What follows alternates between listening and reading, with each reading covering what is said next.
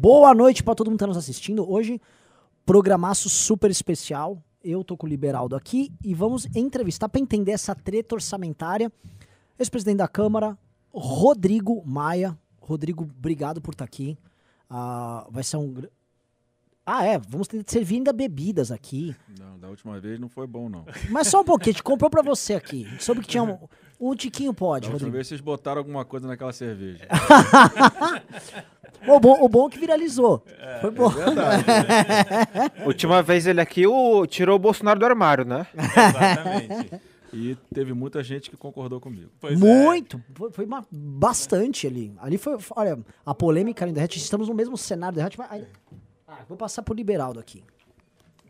Seguinte, pessoal. Esse programa é especial porque a gente tá no meio ah, de uma negociação, se a gente pode chamar nesses termos, que é uma negociação ah, que já era aguardada há muito tempo. O momento que o Bolsonaro de vez e o Paulo Guedes de vez iam tirar tal da máscara, que pra gente já tinha sido tirada há muito tempo, mas que pro grande público, especialmente o mercado financeiro, ainda existia. A máscara fiscalista, a máscara de que supostamente isso era um governo responsável. E agora que está chegando a- as decisões, as votações relativas ao orçamento, e o Bolsonaro precisa fazer o seu populismo eleitoral, ele está tendo que né, ir pro jogo e o jogo vai ficar aberto. A gente está voltando para um clima absolutamente bizarro do ponto de vista fiscal, coisa de tempos de Guido Mantega. E ah, nada melhor do que o Rodrigo, porque a gente precisa hoje no nosso programa desvendar o que está acontecendo, né, Rodrigo? Então, é, as pessoas, elas veem esse debate político e econômico. Ah, não, o Bolsonaro quer comprar uns votos com esse auxílio. O que, que o Lira quer? Mas o Lira não era o cara que. A gente vê assim, no- especialmente no fim tweet, né? O Twitter do mercado financeiro. Não, o trator Lira é incrível, o trator Lira vai passar reformas. E aí as pessoas, muita gente foi iludida. Rodrigo, muita gente né, nas redes sociais caiu em papo de gente que falava que a bolsa ia estourar. Agora que o trator Lira ia ajudar o, o Paulo Guedes, que o Paulo Guedes também era muito reformista. E muita gente comprou ações, muita gente investiu, muita gente entrou em fundos picaretas que estavam engrupindo as pessoas nisso. E agora a realidade está batendo na porta e esses caras estão sumindo. O- grande parte dos defensores em rede social do guedismo estão quietos, desapareceram, estão comprando dólar. E isso precisa, a gente precisa entender, porque assim, brasileiros foram enganados nessa história por essa turma. Essa turma difundiu uma ideia fictícia de que a gente vive um governo reformista e que 600 mil mortos tá ok se você fizer uma reforma aqui e ali, é reformas que nunca vêm. E agora a gente está no momento em que os pressupostos ah, fiscais do, do governo brasileiro estão indo para a lona. Então, eu queria a gente começar a entender. Hoje já é um programa legal para isso, e o, e o Liberaldo é bem mais versado nesse tipo de assunto do que eu. Começar a- abrindo com você assim. Que encruzilhada é essa que a gente tá? Qu- Quem são os atores que estão envolvidos nessa discussão? É o Guedes, é o Lira? Mas como é que tá o Guedes com o Bolsonaro? Como você vê o, o Congresso nesse jogo? Quem são os atores e o que, que cada um quer nessa brincadeira? Boa noite. Boa noite. Obrigado mais uma vez pelo convite. Acho que esse é um momento muito delicado, porque, é, como você falou, como muitos economistas, o mercado, esse chamado mercado, comprou muito essa narrativa do Paulo Guedes, que ele precisava de um aliado à frente da presidência da Câmara. Né? Teve até um cara de um banco que chegou para mim, mas Rodrigo, o Arthur Lira não era o, o pai do teto? Eu falei, mas de onde é que você tirou que o Arthur Lira é pai de teto? O Arthur Lira foi o último a entrar no plenário para votar a Previdência. Não queria entrar, entendeu? O bancada teve que entrar na frente. Não é que vocês tiraram que o, que o Arthur está preocupado com a agenda econômica. O Arthur é um político local, né, com muita força, é um líder que impõe a posição dele, né, mas nunca foi um político de estar preocupado com a agenda de modernização do Estado brasileiro. Nunca foi o papel dele, então ele também vendeu isso como se fosse verdadeiro, mas é, a gente está vendo desde o início do ano que as matérias que estão sendo votadas são absurdas. Não é? Nós não chegamos aqui de graça no dia de hoje. Não é? Quando eu alertei no ano passado que nós tínhamos que votar a PEC emergencial, tinha que ter coragem de tomar decisões amargas. Decisões que são, do ponto de vista objetivo, elas são fáceis, simples nós sabemos o que tem que ser, sabíamos o que tinha que ser feito na PEC emergencial. Lembra da PEC emergencial, né? Que eles começaram a inventar que eu queria votar a PEC emergencial para não ter recesso, para beneficiar o baleia. Falei, gente, vocês vão explodir o Brasil.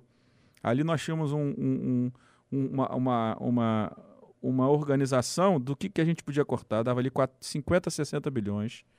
O Marcos Mendes ajudou muito a gente, nos assessorou. A equipe da Câmara nos assessorou. E a própria equipe do governo tinha muito perto dos, do, do, do, do, dentro do orçamento daquilo que podia cortar, muito parecido com a gente. Bem, eles inventaram a tese de que o que eu queria, na verdade, era manter a Câmara funcionando para me beneficiar, para operar a favor do meu candidato. E aí passou, quando foi aprovar a PEC emergencial, não teve um real de corte. Os gatilhos que foram regulamentados, nós, foi avisado, o Felipe Salto avisou, muitos economistas avisaram, que 95% para acionar os gatilhos de despesa obrigatória nunca ia ser atingido.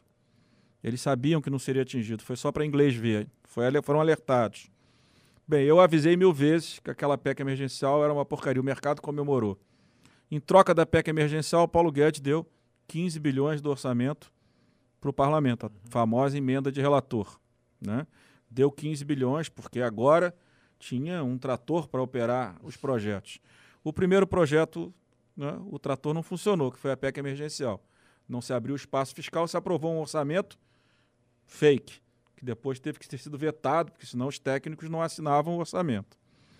Depois veio medida provisória da Eletrobras, com o maior jabuti da história. Quem vai pagar a conta é o trabalhador, o, o brasileiro que consome energia, que paga energia.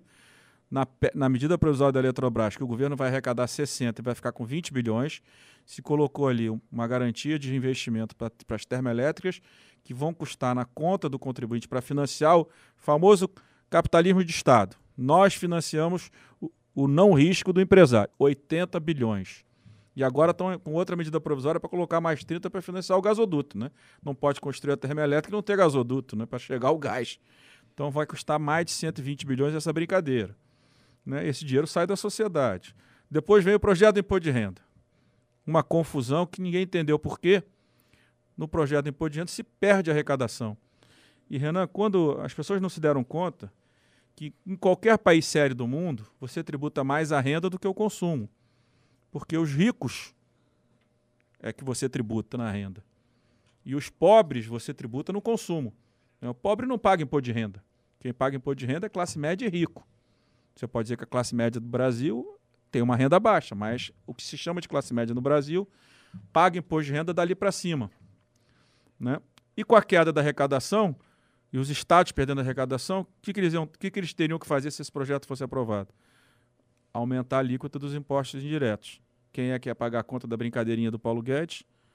Né, para financiar o Bolsa Família, o fam famoso financiamento através da tributação dos dividendos. Ele falava que temos que tributar os super ricos. Aí ele reduz a alíquota, mas cria o dividendo, que o cara já paga dividendo hoje, ele paga na alíquota da pessoa jurídica. Mas aí, ao mesmo tempo, ele diz lá: quem tem dinheiro no exterior, para atualizar o seu dinheiro, em vez de pagar 27%, vai pagar 6%. Quem tem fundo exclusivo, em vez de pagar 15%, vai pagar 6%. Quem tem fundo de investimento não paga dividendo. Opa. Opa. Que jogo é esse que está sendo jogado que alguns estão se beneficiando em detrimento da maioria da sociedade? Né? Então, a gente viu uma sequência. A reforma administrativa que foi aprovada na comissão especial ela não é uma, uma contra-reforma. Ela mantém todos os privilégios, mantém férias de 60 dias no Judiciário e no Ministério Público. Que reforma é essa? Falar que não pode tratar de Judiciário e Ministério Público por uma emenda do Executivo, é claro que pode. O Supremo já decidiu isso. A Defensoria Pública foi PEC de, de parlamentar e o Supremo declarou constitucional. E ela entrava nas atribuições do Poder Executivo. É tudo balela. Agora o Banco Central a mesma coisa. Foi projeto do senador, foi declarado constitucional. Então, nós estamos acompanhando esse processo. Né? Agora, esse processo, as pessoas não se deram conta, ele já vem carregado pela uma desvalorização do câmbio, do real, né? com uma explosão do preço das commodities, onde a inflação, desde o ano passado, a inflação mundial começou a, a crescer agora. Do Brasil vem desde uhum. de abril do ano passado, porque se começou a gastar muito. Né? Quando você gasta muito, gera inflação. Ano passado se gastou muito com motivo.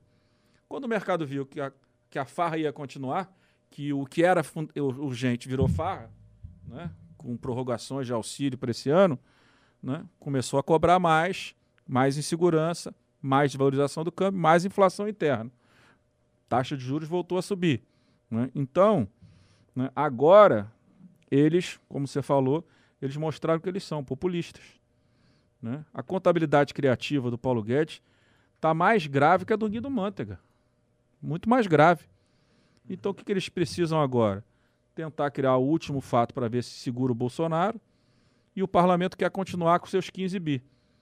Para isso tudo dar no teto de gastos, Renan, é muita, muita criatividade. E depois, só para voltar ao início, que eu acho que tem uma coisa muito importante que eu tenho falado, que as pessoas ficam inventando que teto de gastos é coisa de economista liberal, é, é radical na, na responsabilidade fiscal, fiscalista radical. Não, não. O teto de gastos é uma decisão da sociedade. A sociedade disse, e os deputados né, são reflexo disso, que não querem mais aumento de impostos. A sociedade não quer aumento de impostos. Se a sociedade não quer aumento de impostos, você tem que controlar a despesa.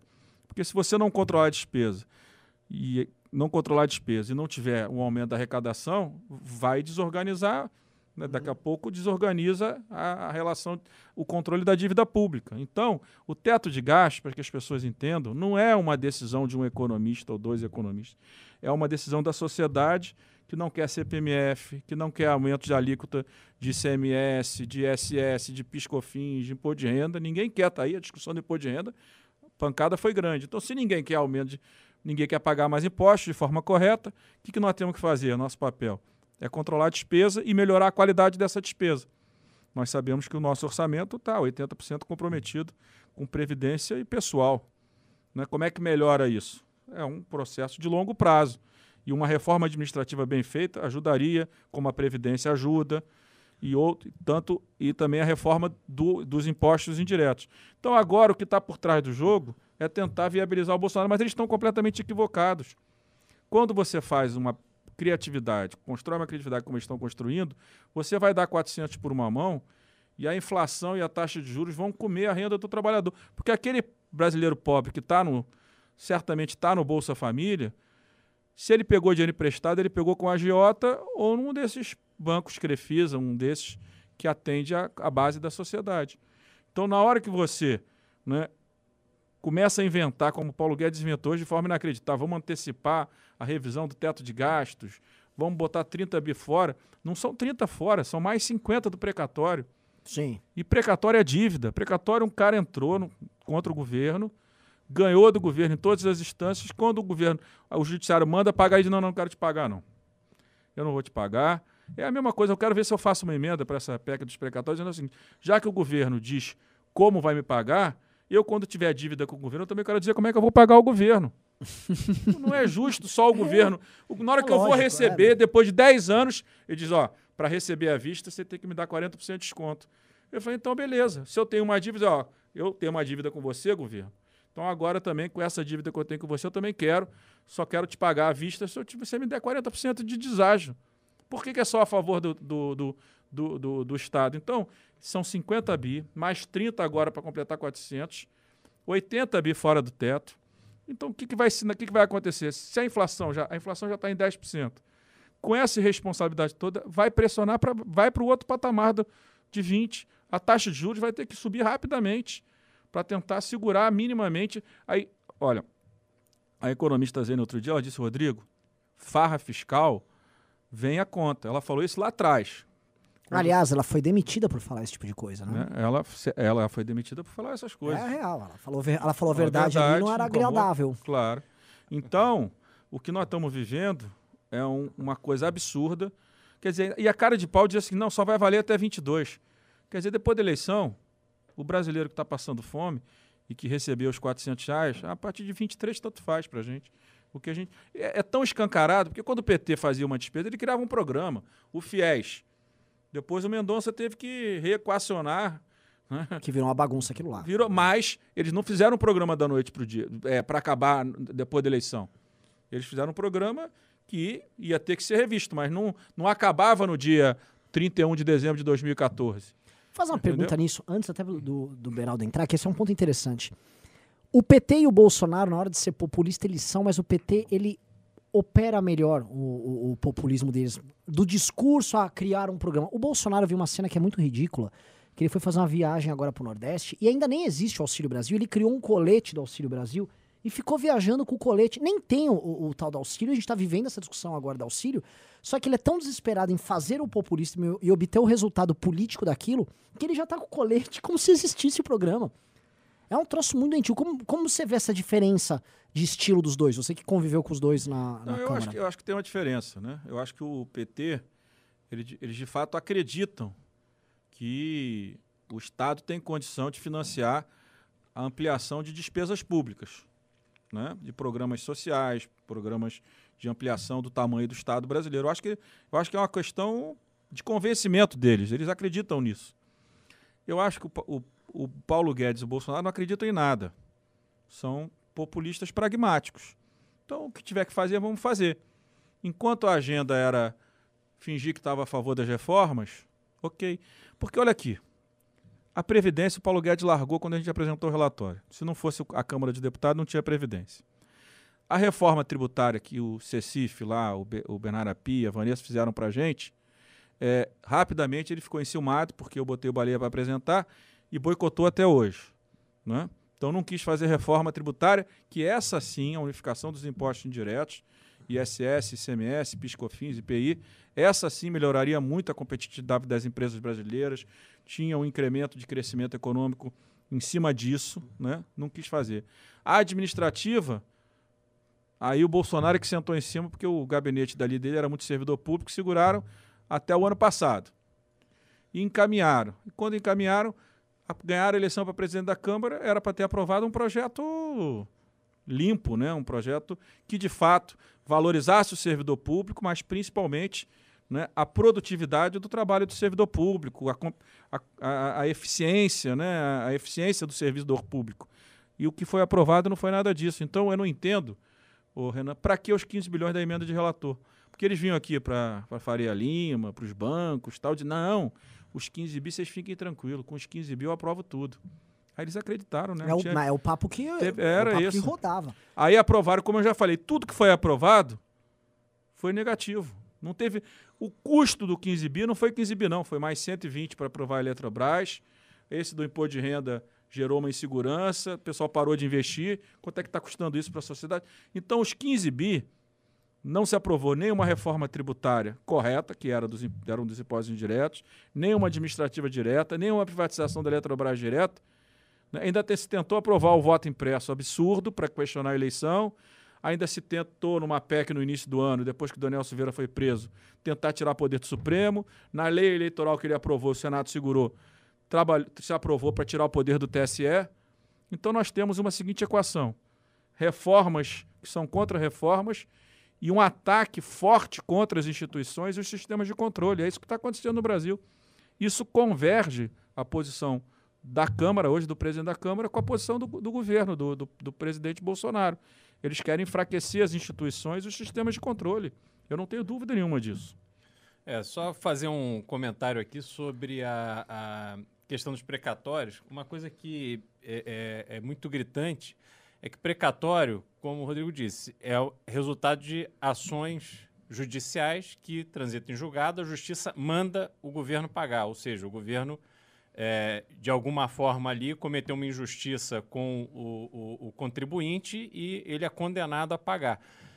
E esse número de condenações vem subindo. E a gente não vê nenhuma medida efetiva para corrigir a origem da geração de tantos precatórios. Claro. Né? Porque se você tem, por exemplo, uma reforma tributária dos impostos indiretos, você sabe que você tem é, quase 100% do PIB em litígio tributário e administrativo, é, administrativo e judicial do tema tributário, principalmente dos impostos indiretos. Entendeu? Não, se- como você falou, você melhor, você, que qual era a minha tese na presidência da Câmara? Nós temos que reformar o Estado, modernizar o Estado e, outro lado, garantir segurança jurídica.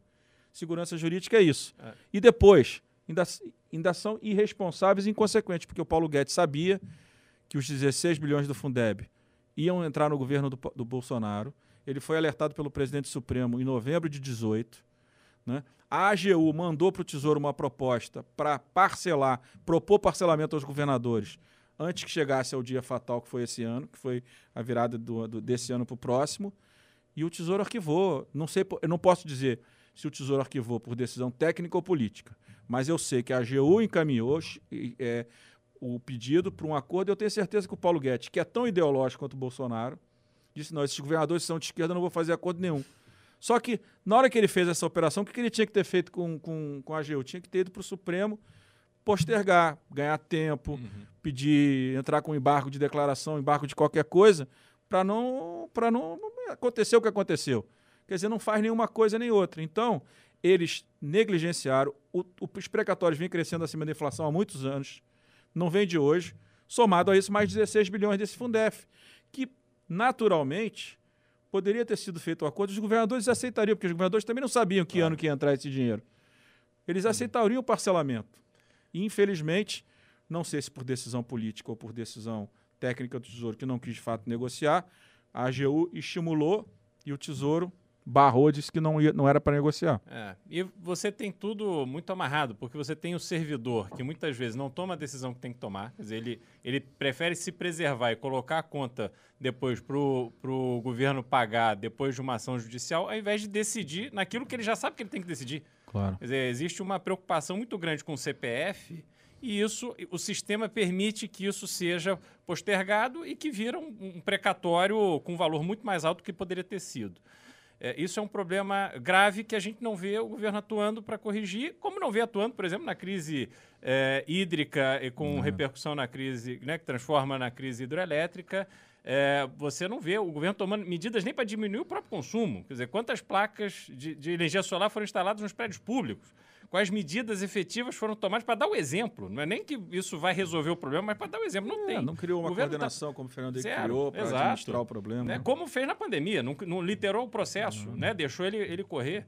Né? Então, isso são problemas muito graves. Agora, nessa questão do, do teto de gastos, é, o Lira vinha afirmando até acho que agosto, setembro, que ele respeitaria o teto.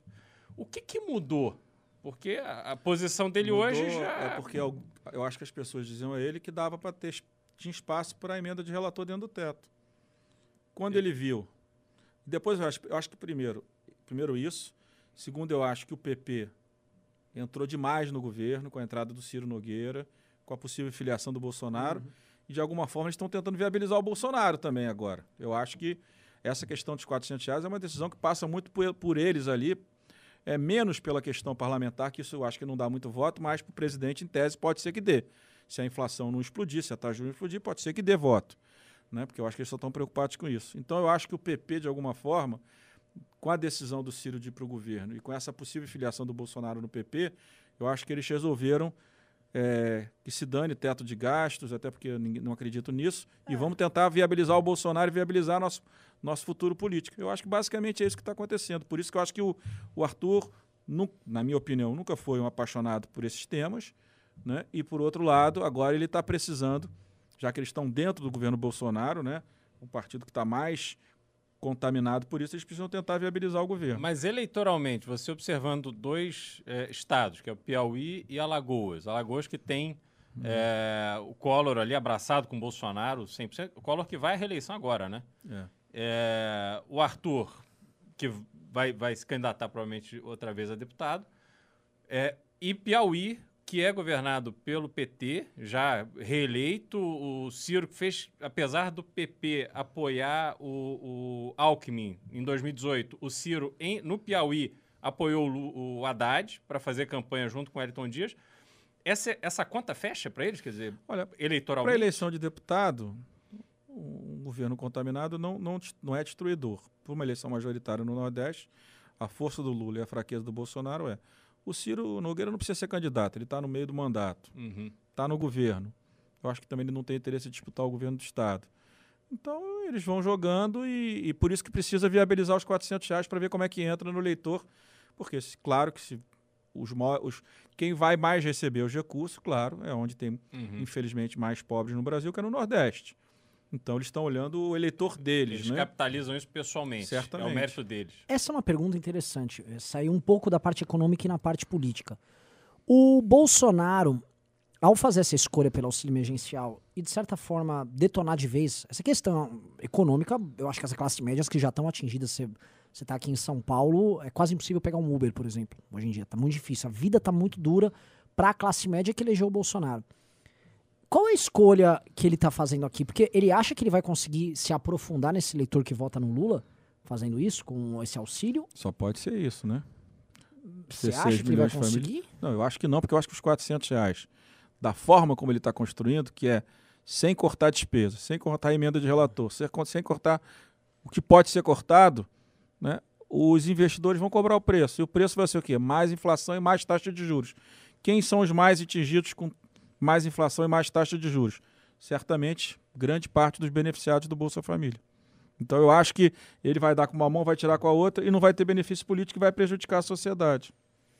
Nesse sentido, porque eu vi, eu vi um bolsonarista comentando outro dia que a tática, em tese, a tese seria: vou comprar uns votos no Nordeste, basicamente. Comprar os votos populares, tirar esses votos do Lula e trazer para o Bolsonaro de volta.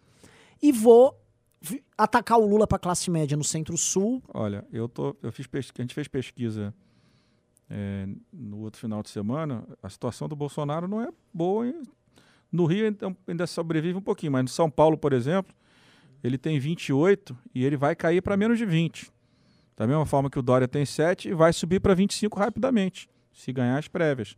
Porque a avaliação do governo é muito ruim. Como não há outro candidato, ele ainda segura uns, uns 10% a mais do que ele deveria ter, exatamente por falta de opção de visibilidade de algum candidato com, com chance de vitória.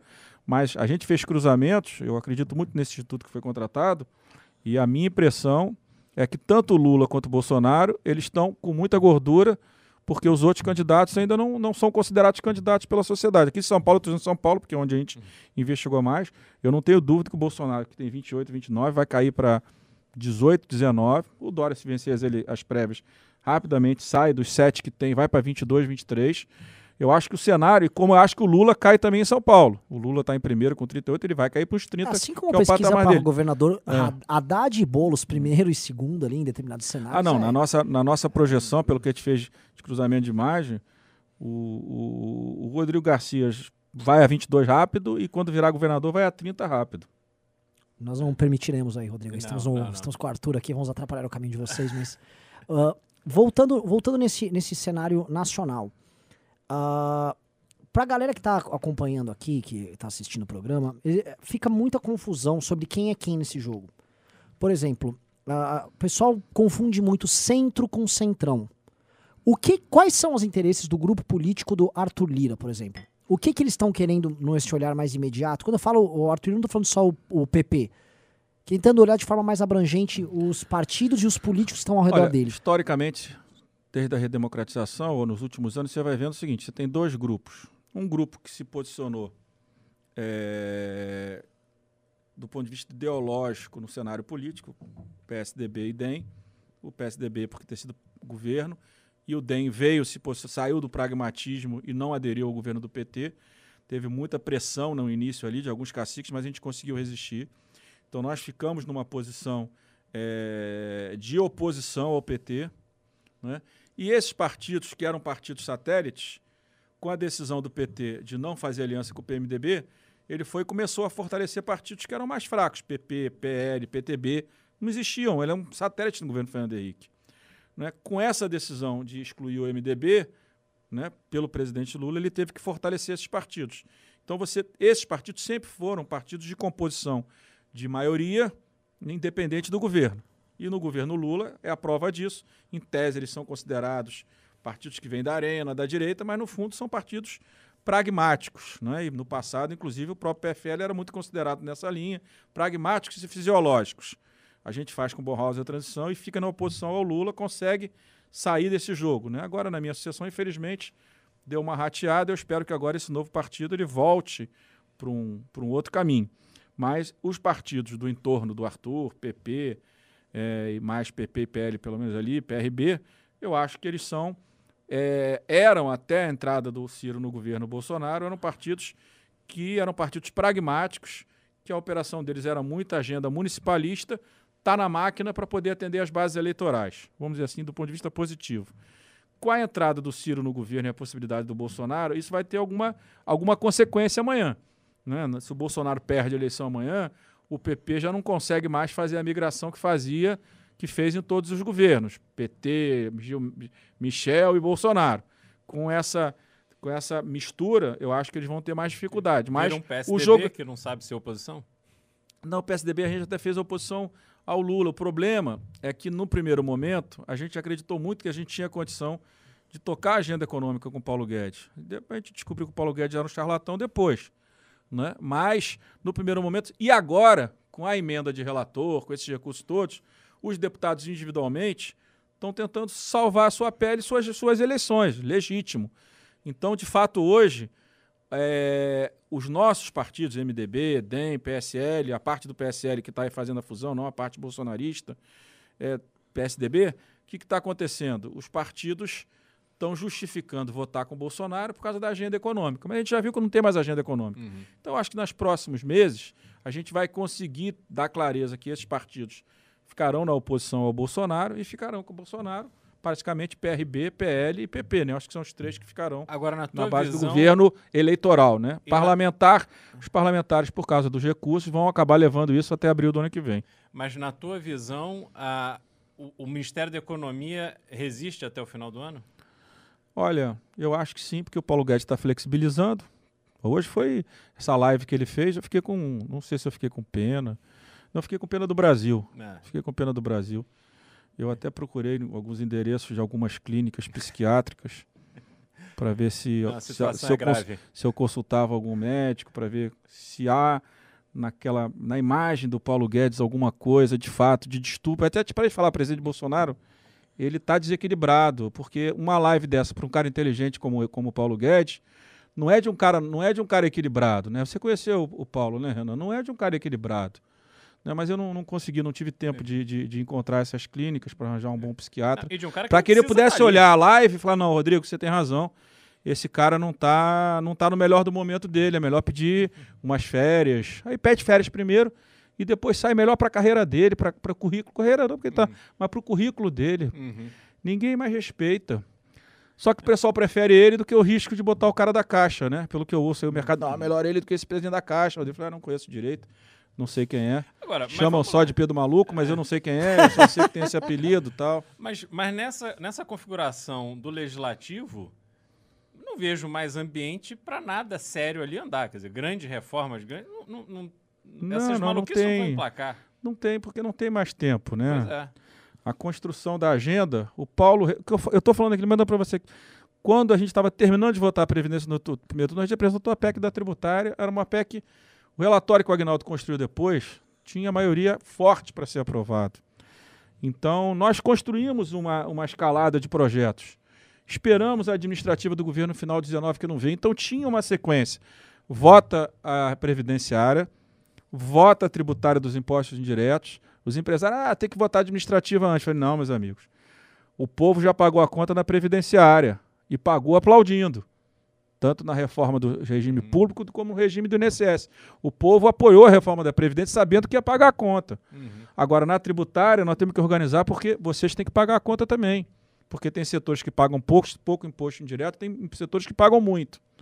Né? E nós estamos inviabilizando a indústria brasileira do jeito que estão os impostos indiretos no Brasil e a competitividade das empresas brasileiras. Então, nós não podemos esperar a administrativa para fazer a tributária. Falava isso. E o governo ficou de encaminhar a tributária, apresentou e o Bolsonaro não deixou. Mas então tinha em 19 uma sequência se o Paulo Guedes não fosse tão vaidoso, né, ele teria bancado a nossa PEC da. E a PEC, a PEC do- da regulamentação do teto de gastos, Pedro Paulo apresentou em 18. Nós tentamos encaminhar a nossa, como eles queriam tirar poder da Câmara, o meu poder, encaminharam pelo Senado. O Senado ia votar a PEC emergencial, Renan. Dá um Google aí. 5 de dezembro de 19. Pode dar um Google. Eu lembro disso. 5 de disso. dezembro de 19. Então, foram votar em março e fevereiro de 2021. Então, tinha toda uma sequência. A PEC do teto precisava organizar os gatilhos e cortar mais despesas. A tributária dos impostos indiretos melhorar- melhoraria a competitividade do setor privado e reduziria o litígio tributário. Né? O os maiores estão ali. né? A administrativa vinha para modernizar o Estado brasileiro e aumentar a produtividade, que é uma palavra que não existe no setor público do Estado brasileiro. Então, nós tínhamos uma sequência de projetos junto com isso. Em dezembro de 19, nós aprovamos o saneamento. Foi o Senado que aprovou o saneamento, não. O texto que o Senado aprovou do saneamento antes foi um texto estatizante. Nós tivemos que rejeitar o texto do Senado e o Geninho, que é de São Paulo, aprovou um relatório e está aí. Está aí o que nós estamos.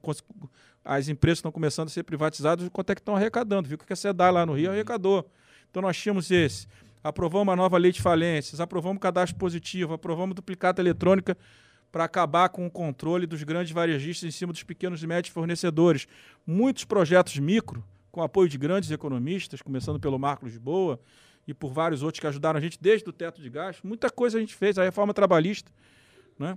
que hoje o Supremo. É, é uma catrucada lá na. É, tudo bem, mas, cara, a gente não pode é, olhar uma instituição é, e quando vota algo que de fato a gente acha que foi um retrocesso, a gente só fazer críticas. Eu, eu concordo com você, eu acho que nós tínhamos tido um grande ganho.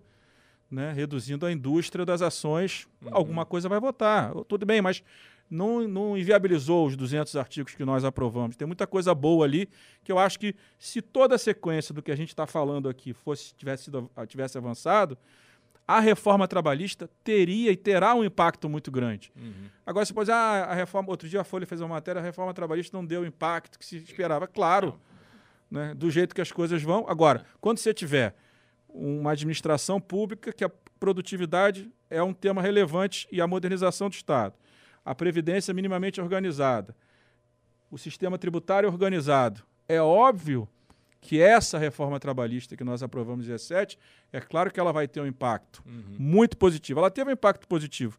Nós perdemos menos empregos do que nós deveríamos, com certeza. Agora, você não tem como mensurar isso. Sim. Né? Agora, no, no, voltando ali para a eleição do Lira, Obviamente o governo atuou muito forte para apoiá-lo. De forma legítima, vencer as eleições de forma Mas legítima. Imagino que eles tenham feito uma série de promessas para os parlamentares. Essa é, conta já está tá, tá paga? Está sendo paga aí, mas parece que está alguma parte atrasada. Eu não, eu não entro. Né? Eu acho que a eleição foi correta, o Lira foi o candidato Bolsonaro, né? Mas, mas não, o, eles inventaram a tese que o Lira era o cara reformista e nunca foi, porque não era, nunca foi a agenda Sim. dele. É, o mercado acredita, o mercado quis acreditar porque o mercado quis acreditar em todas as mentiras do Paulo Guedes esse tempo todo. O que, uhum. que a gente uhum. pode fazer? Na medida provisória da Eletrobras, quer dizer, vendo aquele absurdo que estava acontecendo com a sociedade tendo que pagar 80 bi para financiar a termoelétrica e todo mundo calado porque todo mundo comprado a Eletrobras. Quer dizer, espírito uhum. público zero, mas a gente não pode exigir espírito público do mercado financeiro. Vamos em frente, Sim. já trabalhei lá, é a vida que segue. É. É, então, eu, eu acho que as pessoas é, resolveram acreditar. Né? Porque eles achavam que os, os meus conflitos com Paulo Guedes eram pessoais, não eram pessoais, eram na defesa primeiro da Câmara, que o Bolsonaro queria. Mas era pessoal da parte dele. Eu digo isso porque eu falava com o Paulo Guedes até meados ali de 2019. Era pessoal porque ele resolveu quando ele quando chegou na previdência e eu fui o grande vencedor daquela votação, ele resolveu dali para frente e, e, e, tra tratar como adversário. Na tributária, se lembrar, é, ele só foi contra a tributária. E quando ele foi propor algo, ele até, assim, ele cometeu um sincericídio na imprensa, o pessoal pode dar um Google aí. E que ele falou assim: ah, não, eu peguei o que a Receita tem. E aí a gente joga aí depois disso. Como assim? O cara pega assim, ô oh, Receita, você tem alguma coisa aí para fazer uma reforma? Aí pega, taca no ar e depois vê o que vai fazer. Ah, e pior, Renan, para mim, o grande problema da questão tributária no Brasil é a própria Receita. Sim, você está pedindo. é, o Rodrigo falou aqui, você tem um, um, um, passivo judicial tributário imenso. Por quê? Porque você tem uma série de pessoas que estão na estrutura da Receita que não toma decisão, tem que tomar. A estrutura ela funciona para alimentar aquelas pessoas que estão ali, aquela, da forma como funciona hoje, e para você fazer uma modernização do sistema tributário brasileiro, é óbvio que mas você eles, Mas é o que acontece, eles não querem um sistema mais simples também, né? Claro que não. É o poder é, deles. Né? Exatamente, né? é isso. Esse é o grande problema. E aí entra a reforma é. administrativa, enfim, não, a reforma tributária... Demanda. Nós tínhamos feito uma boa melhora na questão do CARF e eles não querem respeitar, né? Eu acho que agora vão ter que respeitar. Mas eu acho que a, a, a reforma dos impostos indiretos é onde tem mais litígio uhum. onde tem mais conflito, onde gera mais ação administrativa depois judicial. E, e depois, o que custa hora de trabalho, né? quantas horas custa para você fazer toda a administração da, dos teus tributos né, nas Sim. empresas brasileiras é o que custa mais no mundo. E não Então, errar é praticamente impossível, Não, pela claro. complexidade que existe no sistema de, de É declaração. Deixa eu fazer uma pergunta pra vocês dois. Só, só posso falar uma coisinha antes? Acabou de ser rejeitada a PEC 5 no plenário da Câmara. Rejeitou agora? Rejeitou agora.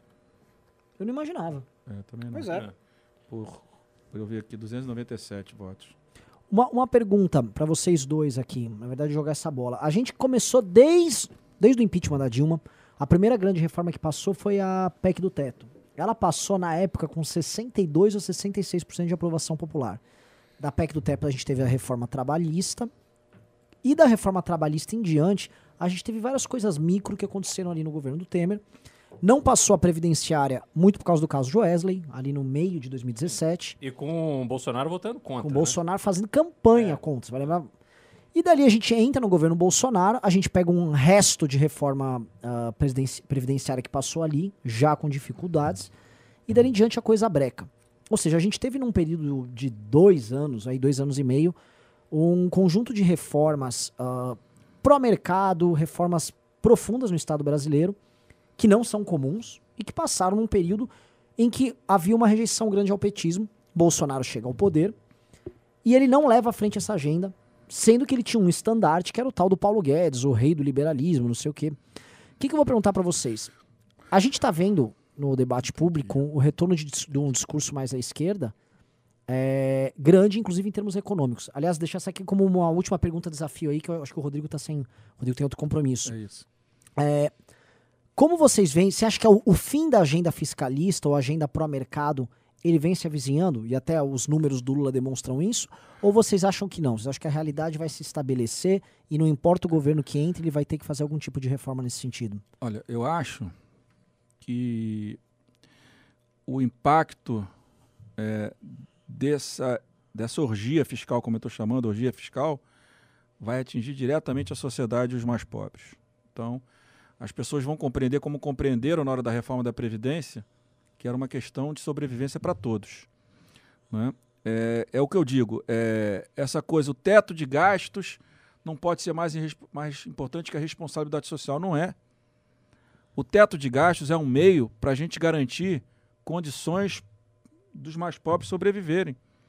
O teto de gastos, o, limi a o limite de gasto público, né, você olhar a projeção de longo prazo, com trabalhando no futuro com superávit primário, com uma relação de dívida pública decrescente, né, com corte de despesas para que tenha mais espaço para o Estado poder investir.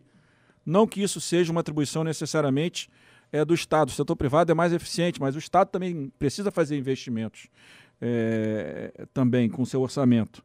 E pode usar parte do seu orçamento para fazer parcerias. né? Agora, não com subsídios tributários, com orçamento público. Ó, tem aqui um bilhão, eu coloco um bilhão nessa rodovia para que a tarifa não seja uma tarifa muito cara. Estou como exemplo, como qualquer outro investimento. Então, eu, eu, eu acho que o que está mal colocado é que o teto de gasto não é uma vitória de economistas fiscalistas, é uma vitória da sociedade que naquela época do governo Michel tinha dois caminhos: recriar a CPMF, entre outros impostos, ou controlar a despesa. A nossa decisão foi por controle de despesa. Eu lembro na primeira reunião com o Meirelles, com o Eliseu Padilha, que eles não foram bem na apresentação, os deputados ficaram preocupados. Eu falei, gente, vamos resumir aqui. Vocês preferem a CPMF ou controlar a despesa? Não, controlar a despesa. Então, é isso que se, é disso que nós estamos falando com o teto de gasto. Controlar a despesa num país que já tem uma carga tributária de quase 35% do PIB. Se nós tivéssemos uma carga tributária de 15, eu diria, dá para caminhar para 25, dá para caminhar para 20, ou de 20 dá para caminhar para 25, ok, mas nós temos uma carga tributária de 35 e nós temos uma relação dívida-PIB que, por causa da inflação, onde o brasileiro fica mais pobre, o Estado fica mais rico. Quando o Paulo Guedes comemora a relação dívida-PIB, a queda da dívida brasileira, ele está comemorando de um lado e ele tinha que estar chorando, porque isso, para o governo ganhar mais dinheiro, com, arrecadando mais, o né, com, a, com a relação dívida-PIB caindo, é porque o Brasil está ficando mais pobre, os brasileiros estão ficando mais pobres. É, exatamente. E o existia na época meu pai falava da, da viúva, né? É, se referindo ao governo, tudo ah, a viúva paga, a viúva que banca e tal. É, mas chegou uma hora que chegou a Não, 35% mas- da carga tributária. Mas Porque qual era a a política viúva, antes? mas a viúva do governo somos nós. Tudo é a gente que paga. Claro, mas o que, que acontece? O, qual foi a política desde o governo do presidente Fernando Henrique, quando a inflação cai? Né? Você né, organiza a despesa né, e cria um novo imposto para cobrir, aumenta a carga tributária para cobrir essas suas despesas e para não deixar que a dívida pública saia de controle. Uhum. Então, isso foi sendo feito no Fernando Henrique, né, que teve um papel fundamental, porque esse controlou a despesa de verdade. Né? Mas tinha aí uns esqueletos enormes do passado. O presidente Lula fez igual, a Dilma pior ainda, porque aí aumentou muito a despesa. Então vai se criando despesa, alguém tem que pagar a conta. Uhum. Se a relação dívida pública sai de controle, começa a projetar que vai sair de controle, ninguém financia mais a dívida. Se não financia, vai cobrar um prêmio maior. Mais taxa de juros, mais taxa de juros para um país endividado, aí é esse ciclo vicioso. É, exatamente. Então, Rodrigo, acho que você, tá, você, tá- você tem um outro compromisso depois daqui, quiser deixar um recado final pra galera. Não, agradecer mais uma vez a oportunidade, dizer que esses debates são importantes, a gente aprende, a gente também fala o que a gente que eu tenho aprendido, aprendi muito à frente da presidência, tive muita gente me ajudando, o Renan foi um que me ajudou muito. Me ajudou a comp- agradeço. o Renan me ajudou a compreender o que, que era esse mundo virtual do bolsonarismo que eu não conhecia. Ele um dia apareceu lá na residência, eu estava meio atônito, você lembra? Eu lembro disso. Deixa eu te ensinar o que significa o que você está passando. eu só comecei a aprender, foi um dos três caras que me ensinaram esse negócio. Me fizeram ter coragem de enfrentar. Porque ninguém nunca apanhou tanto. O PT diz que apanhou de fake news. Quem apanhou de fake news fui eu. É. Mais do que qualquer brasileiro. Aliás, aquele começo de 2019, Porra. em que eles começaram a botar a máquina ali. E eu, foi mas eu enfrentei com apoio de muita gente. O Renan foi um que veio me dar apoio para não deixar eu recuar. Porque o que, que ele queria? Que eu cedesse e fizesse a agenda deles contra o meio ambiente, Uhum. contra os direitos humanos, né? flexibilização de armas, não é isso? Exato. Essas maluquices, essas irresponsabilidades todas que eles queriam. E muita gente me ajudou, o Renan foi um deles, o Marco Lisboa, o Zé Márcio Camargo no teto antes. Muita, muita gente me ajudou. Né? O grupo do Cecif lá com Ana Pia a Vanessa, muita gente me ajudou. E, e para mim estar aqui hoje podendo falar um pouquinho do que eu aprendi, do que eu, tô, do que eu acho, né? do, que eu- do meu conhecimento, que eu acho que vai acontecer. Também eu acho, acho bacana estar interagindo com vocês e parabenizar mais uma vez o trabalho de vocês aí com, com a sociedade brasileira, porque é importante que a gente tenha atores políticos, não necessariamente apenas partidos políticos, mas parte da sociedade, como o movimento de vocês, que né, estimula o debate, estimula a discussão de ideias.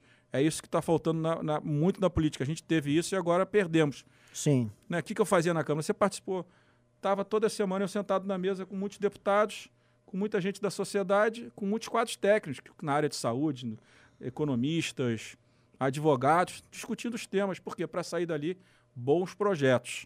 Não é o que a gente não vê hoje. A gente vê os projetos sendo aprovados que são um retrocesso para a sociedade brasileira. Mas obrigado mais uma vez e estarei de volta quando convidado. Valeu. Rodrigo, obrigado. Obrigado. Audiência excelente aqui hoje. Temos 2.400 pessoas. Aliás, peço pra galera dar like aqui na live, que a live vai continuar. Mas ah, muito bom. E a casa é tua aí, quando quiser vir, vir trocar uma ideia. É importante porque, enfim, tem muita gente confusa com o que tá acontecendo, Rodrigo. Uhum. Até pedi, ó, se, gente, se quiserem chamar o Ricardo, acho que ele tá lá na sala, o, Riso. Dá um toque nele pra vir também. Chamá-lo-ei. Aí a gente faz igual, igual, no, igual no futebol, faz substituição, né? e Rodrigo, obrigado. Vamos que vamos. Valeu. Valeu, obrigado. E galera, o programa continua aqui. Vamos chamar o professor Cabum, professor Ricardão, pra gente continuar o bate-papo. Ah, Liberaldo. Né, enquanto- Grande Renan. Aliás, para mim vai ser um privilégio estar aqui pela, pela segunda vez com você e, e Ricardo. Eu que em algum momento do passado eu furei aqui uma live de vocês, apareci aqui de surpresa, É verdade. entendeu? Mas é sempre, sempre um privilégio. O, o comentário. Eu ia perguntar pra galera que tá aqui assistindo no chat. Por favor, digite um se vocês estão gostando desse formato. Ou digite dois se vocês preferem aquele formato clássico nosso, o formato lá da mesa da bancada, tá? Um, esse formato estilo podcast. E dois, o formato bancada, tipo apresentação no jornal e tal. Eu gosto muito desse aqui. Eu acho diferente, acho que os equipamentos são melhores. Eu fico muito puto, porque o pessoal do Derretcast tem equipamento melhor do que o MBL News, né? É Quem aí. traz o público é o MBL News, tá? É, outra coisa, vi umas pessoas durante a, a- a live comentando assim, ai, briga. com-" Eu não vou ficar, eu não vou chamar um convidado aqui pra ficar brigando. Isso aqui não é um espaço de militância, tá bom, pessoal? E o MBL News não é um, ainda que tenha news o nome, ele não é um programa jornalista. Eu não chamei o Maia aqui pra vou, vou inquirir você. A gente tinha um tema, que é a questão fiscal, e eu vou chamar ele, assim como eu vou chamar várias outras pessoas que são importantes e que podem contribuir com certas discussões que a gente, tá, a gente já trata diariamente. Achar que a gente vai vir aqui, ah, vem aqui que eu vou xingar. Eu não vou xingar ninguém. Tá? A gente já convidou gente de esquerda, já convidou, e eu vou sempre tratar de forma cortês. Não é objetivo aqui Ah, e isso. outra coisa, as pessoas não podem se esquecer que o Rodrigo Maia, independente da opinião que se possa ter a respeito dele, a favor ou contra, mas ele foi talvez o mais longevo presidente da Câmara. É, passou por pelo governo é, Temer, que acho que a Dilma já tinha saído, né? Sim. Foi, foi governo. Ele foi, ele foi o seguinte: o- a Dilma ah, saiu, Cunha saiu logo em seguida. É, aí teve aquele breve, ah, com aquele Maranhão, lá, Valdir Maranhão. Tem um, pe- um pequeno, um pequeno É. espacinho, aí já botaram o Maia logo em seguida. É, como E aí- diria Roberto Jefferson, um interregno. Um interregno, um breve interregno com o Valdir Maranhão. É. E dali em diante o, o Rodrigo ficou até começo do ano de 2021. e 21, É. exatamente, exatamente. Então, assim, é natural. E ele é, ele é deputado federal pô, desde 20 e poucos anos de idade. Então- Então, é- ele, obviamente, ele viu muita coisa, carrega uma bagagem. E o que tem de melhor pra gente aqui é extrair um pouco dessa experiência, um pouco dessa bagagem, para que a gente forme com essas informações que ele passa a a nossa lógica, o nosso entendimento. Né? É, acho que fica muito claro, por exemplo, pelo que ele disse, é, a chance da gente ver algum movimento relevante no legislativo até o ano que vem inexiste, praticamente. Exato. Aliás, as discussões no parlamento hoje estão uma bosta. É. Não, Uma e outra bosta. coisa, aliás, o que- mais importante que eu extraí disso, o que ele colocou em relação ao Ciro Nogueira e Sim. ao Arthur Lira sobre o auxílio de 400 reais, eles estão nem aí pro Bolsonaro. Isso é um projeto que eles vão usar para a eleição deles. É um projeto, vamos dizer, microeleitoral. É como se assim, Isso. isso. aqui é uma injeção de dinheiro para eu fazer base eleitoral para 2022. Exatamente. É só isso. Ah, e se o Bolsonaro vai ganhar, vai perder, é irrelevante. Dane-se. O Ricardo tá vindo? Então, é, primeiro, olá pessoal, tudo bom? Temos uma câmera agora só para o operador do News, adorei essa câmera. Olha só. Pois é, a, a risocracia tem que voltar com estilo. O Ricardo não está aí, né? Então bota aí um russo, bota aí quem tiver ali. Então eu bota vou lá chamar. Vou lá Bota- chamar. Temos Russo, temos Ian, Bota aí temos só pra gente não Pedro. ficar com uma cadeira sobrando, que aí parece que tô eu e o Liberal igual dois bobos olhando pra frente, que não tem ninguém. Não, ali. olhem pra mim aqui então. Não, vai ficar coisa de chongo. Que chongo o quê, filha? Me respeita. bota- Se ferrar. A gente tem uma estátua do Paulo Guedes. Aí que põe a estátua do Paulo Guedes aqui. A gente realmente tem Aliás, estátua. aquela estátua Aliás, do Paulo puta Guedes ideia, tá vou pegar ela também. Boa, boa, boa, boa. Aliás, devia ter botado ela aqui com o Maia, né? É. E, e, assim, só voltando assim, porque o público do MBL é um público politizado, é um público inteligente que nos acompanha. Vocês estão aqui, entendam. Eu, eu já trouxe o Orlando Silva pra participar do programa, já trouxe o Fernando Henrique Cardoso. E aí, vocês não querem que eu chame. Ó, eu te convidei pra um programa que eu vou ficar te xingando. Não é o objetivo do programa, gente. Não é, e não será. Já tô avisando aqui. Todo mundo que eu for trazer, eu vou trazer pra um bate-papo cortês, porque eu- isso aqui não é um campo neutro pra eu fazer um debate.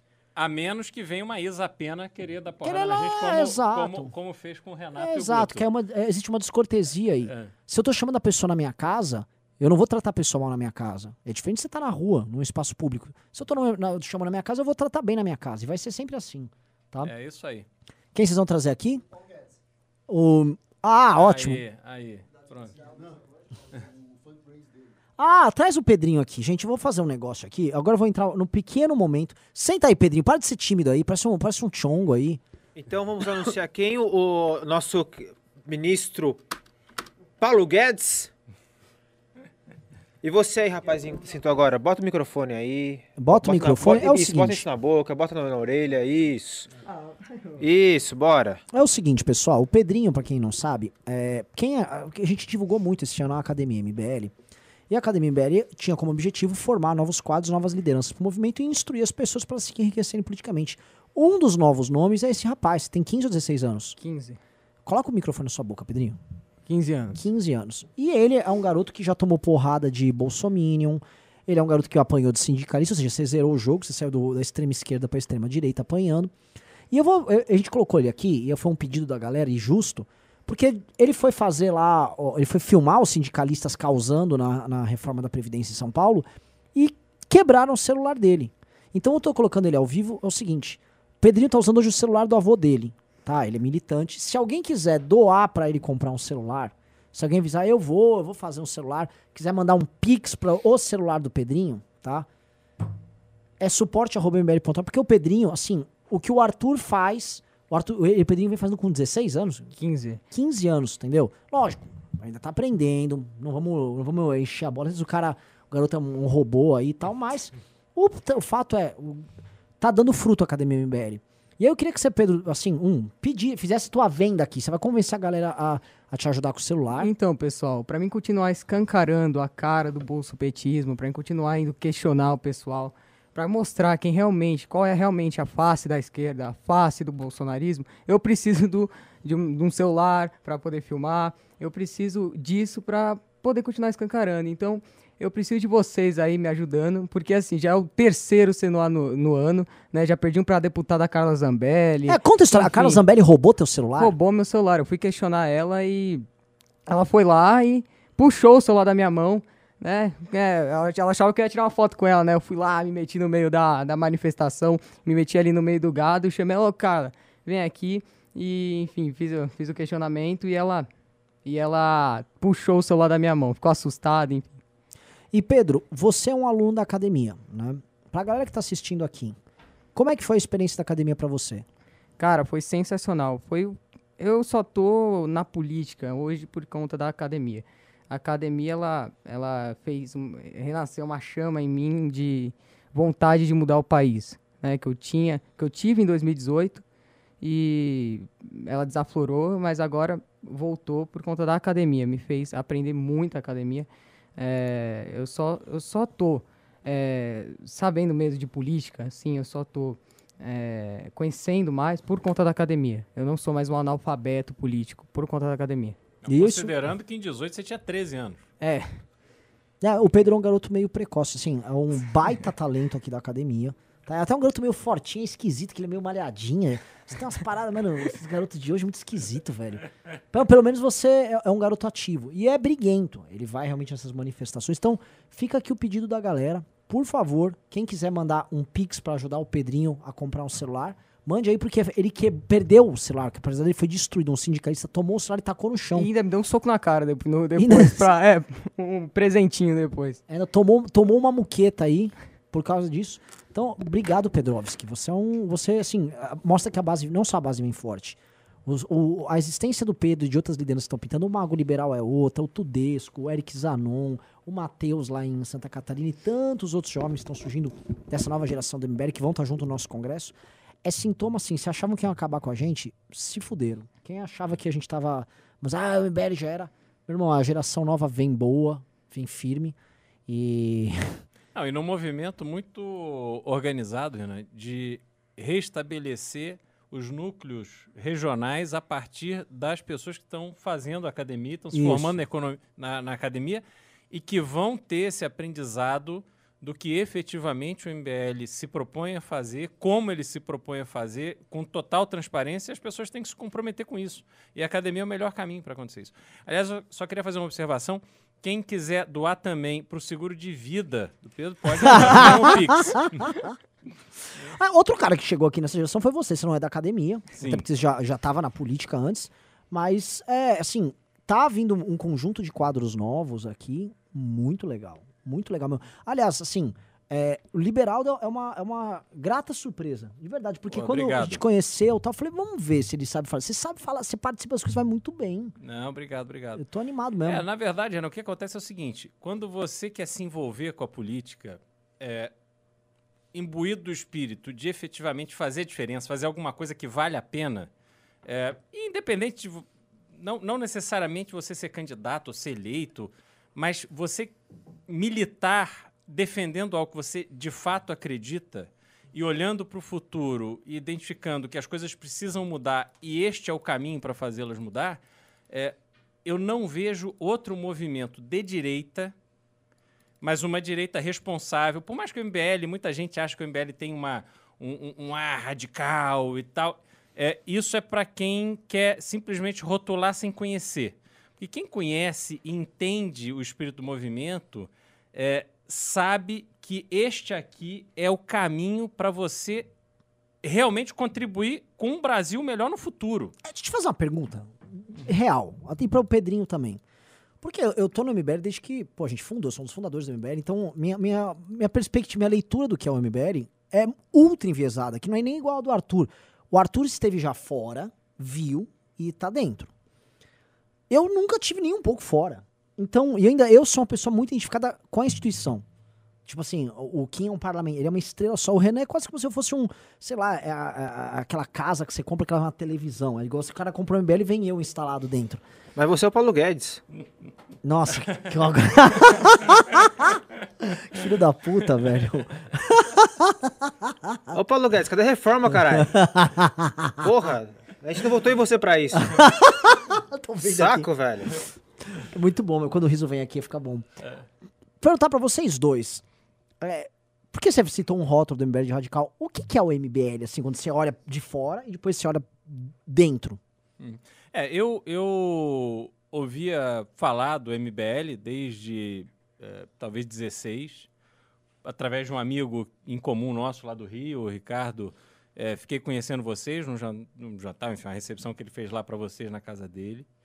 E, e eu via uma, uma turma jovem, com muita vontade, e mas que não, não assim, tinha muitas é, é, perguntas sem respostas. Isso foi antes da, da, da eleição, então. Mas e o partido? Vamos para que partido? Puta, não sei e tal. Então, enfim, tinha, tinha uma série de dúvidas ali. E aí vocês foram respondendo essas dúvidas. E eu reconheço, na época eu falei, porra, não tem como você fazer um processo de mudança do Brasil sem um partido político. Tanto é que com a, re- a ele- a eleição da Dilma em, em 14, não, em 14. em 14, é. Eu e um grupo de amigos, até uma, uma sobrinha do Fernando Henrique, a Mariana Zambuja, que, que mora lá no Rio, com quem eu estudei e tal. Eu falei, pô, não, não dá, não dá pra gente imaginar o Brasil. E olha que eu nem morava no Brasil nessa época, eu morava nos Estados Unidos. Mas eu olhava e falei, não dá pra gente imaginar o Brasil na mão da Dilma. Porque o Brasil tem problemas tão complexos e a gente não pode cair na ilusão de que esses pensamentos preparados, simplório e tal, vai resolver os problemas. Não vai. Nós vamos entrar numa vala, num abismo que vai ser irreparável. E aí, a minha conversa com a Mariana era o seguinte: Mariana, vamos, vamos mobilizar as pessoas para criar um partido, para que a gente possa eh, ter uma voz nessa discussão. E a gente fez vários movimentos, enfim, eu de longe também, muito difícil e tal. Eh, acabou isso não, não indo para frente.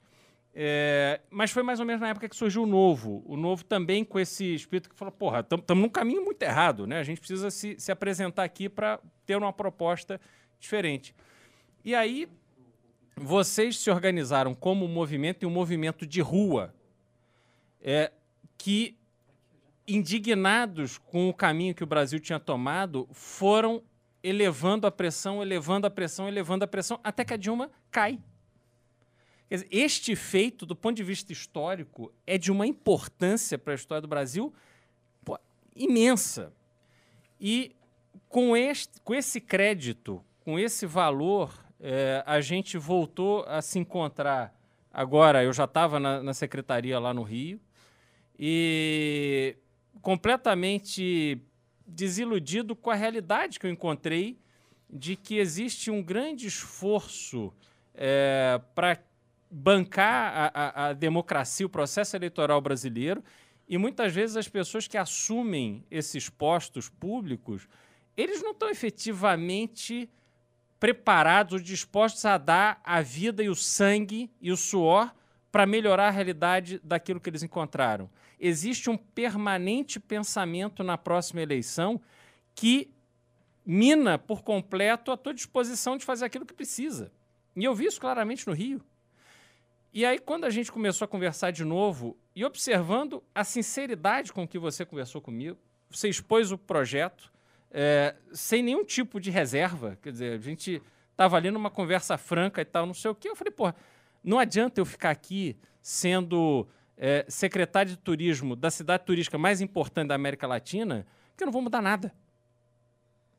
O que vai me fazer mudar o Brasil, a realidade das pessoas, é embarcar num projeto que eu acredito que me dá tesão, porque naquele momento eu podia me dedicar a isso sem esperar nada em troca. E aí eu vim para cá e fui acolhido com a mesma sinceridade e com a mesma transparência das nossas conversas por todos. Então, quer dizer, são características que definem o movimento. E a gente está aqui defendendo pautas muito claras. eu não vou aceitar nenhuma Dilma completamente incapaz de executar o projeto que o Bra- o Brasil precisa, e não vou aceitar um Bolsonaro que está aqui numa agenda é, que ele também, de longe, está preparado para aquilo. Na verdade, ele tem muito mais semelhanças ao longo da sua vida parlamentar com a Dilma do que tem com qualquer liberal direito, qualquer pensador do, do liberalismo. Mas ele está aqui fazendo, vendeu uma ilusão para a população brasileira, é, se aproveitando de um momento de fragilidade, e aí e- entra a, a nossa responsabilidade de mudar, sobretudo, a educação, porque é através da educação. Quando eu estudei nos Estados Unidos, eu tinha 16 anos de idade, eu tinha uma aula de governo na minha escola pública. E não era uma aula de governo para me vender a ideia democrata ou republicana. Era uma ideia, é uma aula de governo para me vender a realidade política dos Estados Unidos, como funciona, como é que é, o que representam os pensamentos dos partidos políticos. E a partir disso, cada um seguiu o seu, o seu caminho. Mas aqui no Brasil, se a gente não reforçar o aprendizado da população, porque a democracia é o melhor sistema de governo, mas ele pressupõe que a população está devidamente esclarecida, que ela conhece a sua força no processo democrático. Não adianta a gente eleger um deputado, porque a cada quatro anos a gente renova 100% da Câmara. Então não dá para a gente ficar falando mal do Arthur Lira, porque ele foi eleito e reeleito vez após vez, eleição após eleição, por. Por um ele representa um- alguém, um, um grupo de pessoas, suficiente para ele se eleger. Agora, a gente vota em alguém, e aí, depois que a gente vota, a gente não, não, não se comunica com esse parlamentar. Porra, e hoje é e-mail. Tá ali, toda vez que ele aparece na TV Câmara, na TV Senado, onde quer que seja, aparece embaixo ali o e-mail dele. Quantos de vocês escreveram para o seu parlamentar? E o seu parlamentar não é em quem você votou, não. Porque os- em quem você votou, ele pode não ter se elegido, o que acontece na maioria das vezes. Mas aquela pessoa que está lá representando o seu Estado, aquela pessoa te representa. Então não se esquive dessa responsabilidade. Você tem que cobrar. Você tem que, pelo menos, escrever um e-mail. Você diz, ah, porra, eu não tenho tempo, eu não vou, não é meu perfil, não vou lá para frente do, do- do- da Câmara protestar, ou não vou na casa do cara. Tudo bem, mas mande um e-mail, faça o mínimo, faça uma postagem na rede social marcando o parlamentar. Hoje, por exemplo, é, é, foi rejeitada a PEC número 5, que era a PEC da vingança. E os que votaram a favor? Tem ele- parlamentares aqui de São Paulo, como tem de outros estados, que votaram a favor. Então, vamos, vamos registrar esse protesto? Aliás, o gado votou como? Vixe, cadê? Eu vou ter que ver isso aí. Já Procura aí, procura aí. Entendeu? Então, assim, as pessoas têm que compreender que cada um, cada indivíduo faz parte do processo democrático. E o que eu encontrei aqui no MBL, Renan, para responder a tua pergunta, foi justamente a oportunidade de ter uma participação de, não de, de protagonista, mas é, é, de coadjuvante num processo que quer ser protagonista da mudança. Então é isso que eu estou fazendo aqui. É por isso que eu estou me dedicando a esse projeto, é por isso que eu deixo meus filhos lá na segunda-feira e venho para cá e me dedico aqui, porque eu acredito nisso e eu acredito que se eu não fizer isso, meus filhos vão embora do Brasil. Pô, meu avô materno, ele foi deputado estadual por Minas, ele foi deputado federal, ele foi presidente da Câmara, isso na década de, de, de 60. Depois ele representou o Brasil como embaixador na, na França. Ele foi ministro do Supremo Tribunal Federal. E ele foi uma das figuras principais da luta contra o, o- o João Goulart na época em que a gente correu um sério risco de ter o comunismo instalado no Brasil. Meu avô é, é, renunciou a muita coisa que ele tinha para encarar essa luta. Teu avô era da UDN, não era? Meu avô era do UDN, foi presidente da UDN, inclusive. Lembrando que, assim, é, muita gente fala pra gente, cara, vocês têm um. Dá pra fazer uma linha do tempo da UDN até o MBL. É, exatamente. E isso é claro para mim. Por isso que eu aqui eu me sinto em casa. Porque essa luta continua e essa é uma luta permanente. Eu não posso aceitar que pessoas como meu avô, como Carlos Lacerda e tantos outros se sacrificaram, foram para o combate, para a gente agora integrar para essa vagabundagem de bolsonarismo. Quem que é Bolsonaro? Esse vagabundo que mora numa mansão da Barra da Tijuca, sendo 30 anos deputado federal. Esse cara não fez nada. Quantos colegas dele têm condição de bancar a vida que ele banca? Como é que o Carlos Bolsonaro, que é vereador, foi eleito com 17 anos de idade, como é que esse cara mora ali no Vivendas da Barra, de frente para a Praia da Barra da Tijuca? Pô, isso é um escárnio. Só que isso me incomoda. Muita gente vai lá, bate palma, le- le- levanta bandeira ali, ai, mito, mito, mito. Isso me, isso me revolta. Porque o dinheiro que este vagabundo usa para bancar esta vida dele, ele é medíocre. Ele não é um cara que vai abrir champanhe francês e viajar de primeira classe. Ele não é, não é essa dele. Mas a forma como ele organizou a vida dele foi às minhas custas e às custas de vocês. E a gente não pode aceitar isso, não. Porque ninguém que recebeu o salário que ele recebeu conseguiu fazer isso.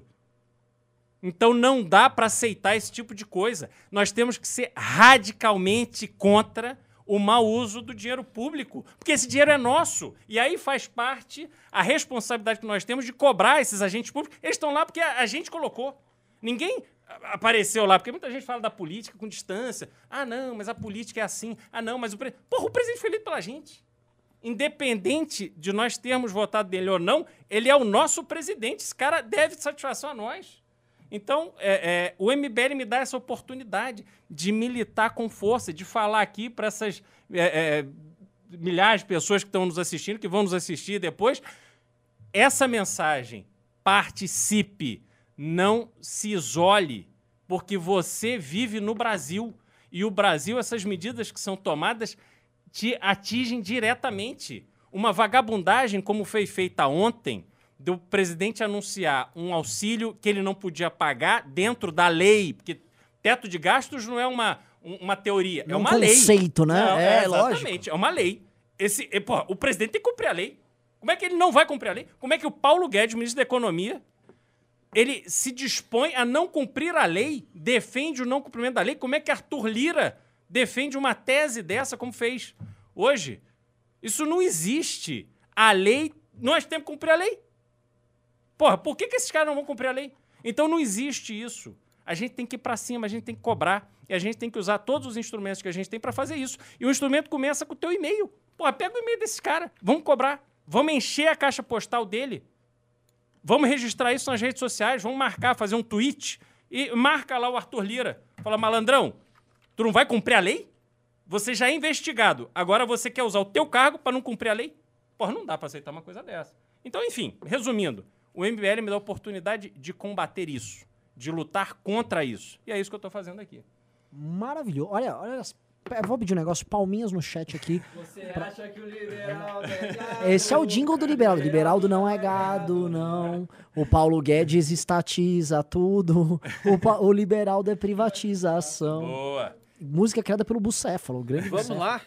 Vamos pros pimba. Ó, vamos falar um negócio. Calma, Outra calma, coisa. calma. Eu- eu- Você me fez pesquisar aqui os votos do gado. Eu pesquisei, tá aqui na tela. Agora você quer ir pro Pimba? Tá, então por favor, que eu quero notícias ruins pro gado. O governo liberou o voto, ok? Ah, PSL, maioria, votou sim. Bibo Nunes votou sim. Votou sim o quê? Pela PEC. Pela, pelo substitutivo da PEC, que, que é o que tava em votação, né? Enfim. O Kim votou contra, por exemplo. Tá, então eu entendi. Então assim, Bibo Nunes votou a favor da corrupção, é isso? Isso, Tá, isso. vamos entender. Bibo Nunes votou. Bibo! Anota aí, pessoal. Bibo Nunes, pra vocês cobrarem. Deputado Bibo Nunes. Rio Grande do Sul. Vamos lá. É, Ale Silva votou sim. Ah, Ale- aqui fica fazendo os. A dancinha. As dancinhas. dancinhas, Aquela, aquela retardada mental, né? Assim, ele já. Assim, esse é o lance. Ela dança para os, pros idiotas e aí depois ela. PEC 5, toma aí. Ah, quem mais que eu vi aqui agora? Zamboffman, como foi a Zamboffman? Deixa eu ver. Pera lá, já chegou nela. Vitor Hugo votou sim. Marcelo Álvaro votou sim. Carlos Jordi votou sim. Grande Carlos Jardim. Não esperava nada diferente. Ah, vamos lá, cadê? Cadê? Nereu Crispim votou sim. Márcio Labre votou sim. Do Terça Livre, né? O famoso Sim. Márcio Lebre da Terça Livre. Carla Zambelli votou adivinha, adivinha, adivinha? Puta, ela votou não. Você errou! Ela votou sim. Ela votou sim! Eu tentei- Eduardo Bolsonaro votou como? Puta, ele votou não. Você errou de novo! Ele... Ah, o Dudu votou sim. Então o governo não liberou nada. Foi pauta do governo Bolsonaro votar sim nessa porra. Não, agora você vê que isso é um, é um, é um migué, né? Ele fala que libera, Ah. mas ninguém vota diferente. O Edu, ele votou lá da Arábia, lá, vestido de shake. Como é que foi que ele votou? é o shake da corrupção. É o sultão, sultão, sultão da roubalheira, Dudu Bolsonaro. Como é que você acha que o Bozella votou? O herói Bozella? Ah, o Bozella, Bozella votou não? Votou não. Ah, Ah, ah, ah, vamos vamos ver uma coisa aqui. Deixa eu ver se eu consigo fazer isso daqui. Primeira vez que eu faço isso, tô com medo. Hã? Ó, botei na tela aí, ó.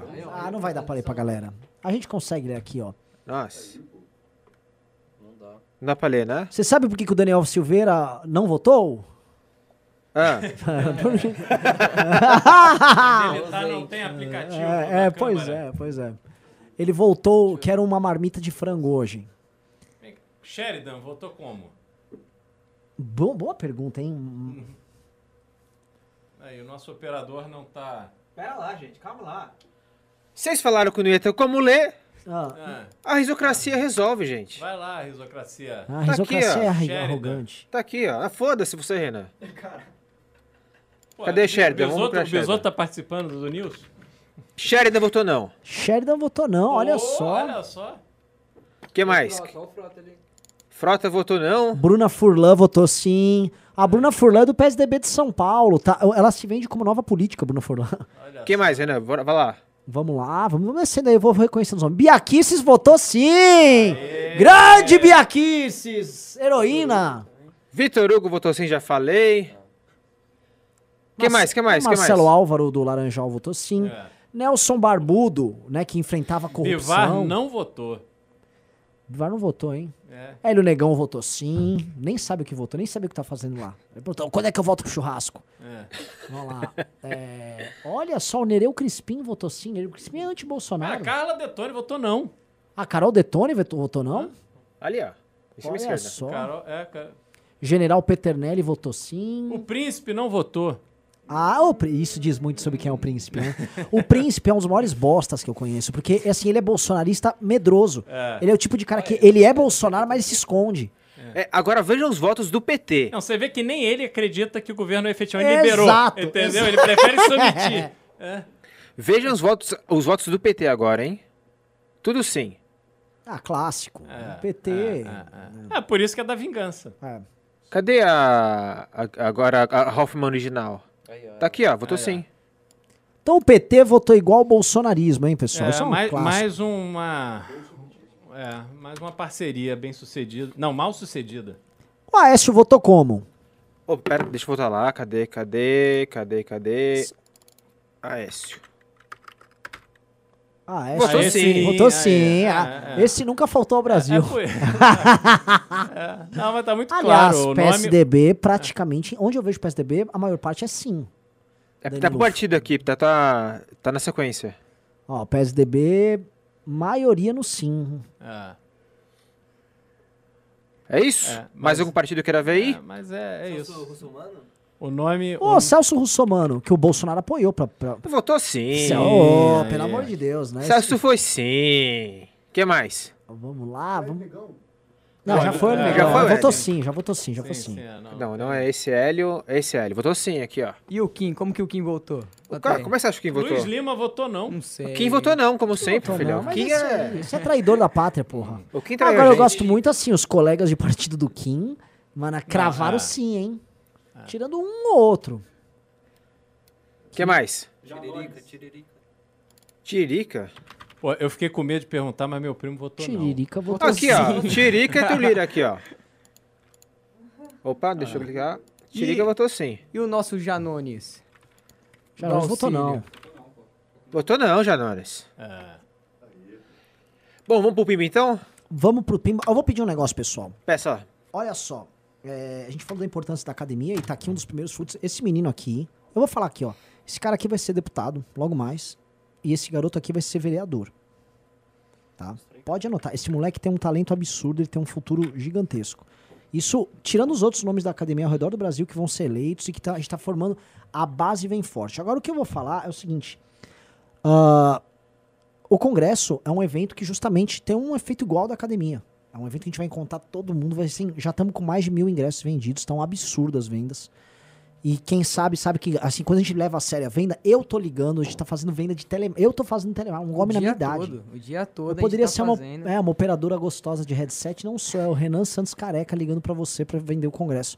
E é o seguinte, preço especial enquanto a gente lê o Pimba de 250 reais hoje, tá? Então vamos ver se a galera tá com nós.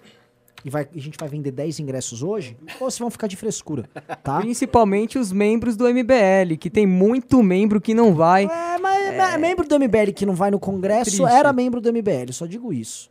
Tá? Tem, pra ser, qual é, gente? Tem um ano, todo mundo sabe que vai ter congresso do MBL. Tá um ano todo, ai, agora eu não sei. Qual é, gente? Até porque é o seguinte, tá vindo uma geração nova aí. Membro do MBL que tá brincando com isso aí, a fila anda.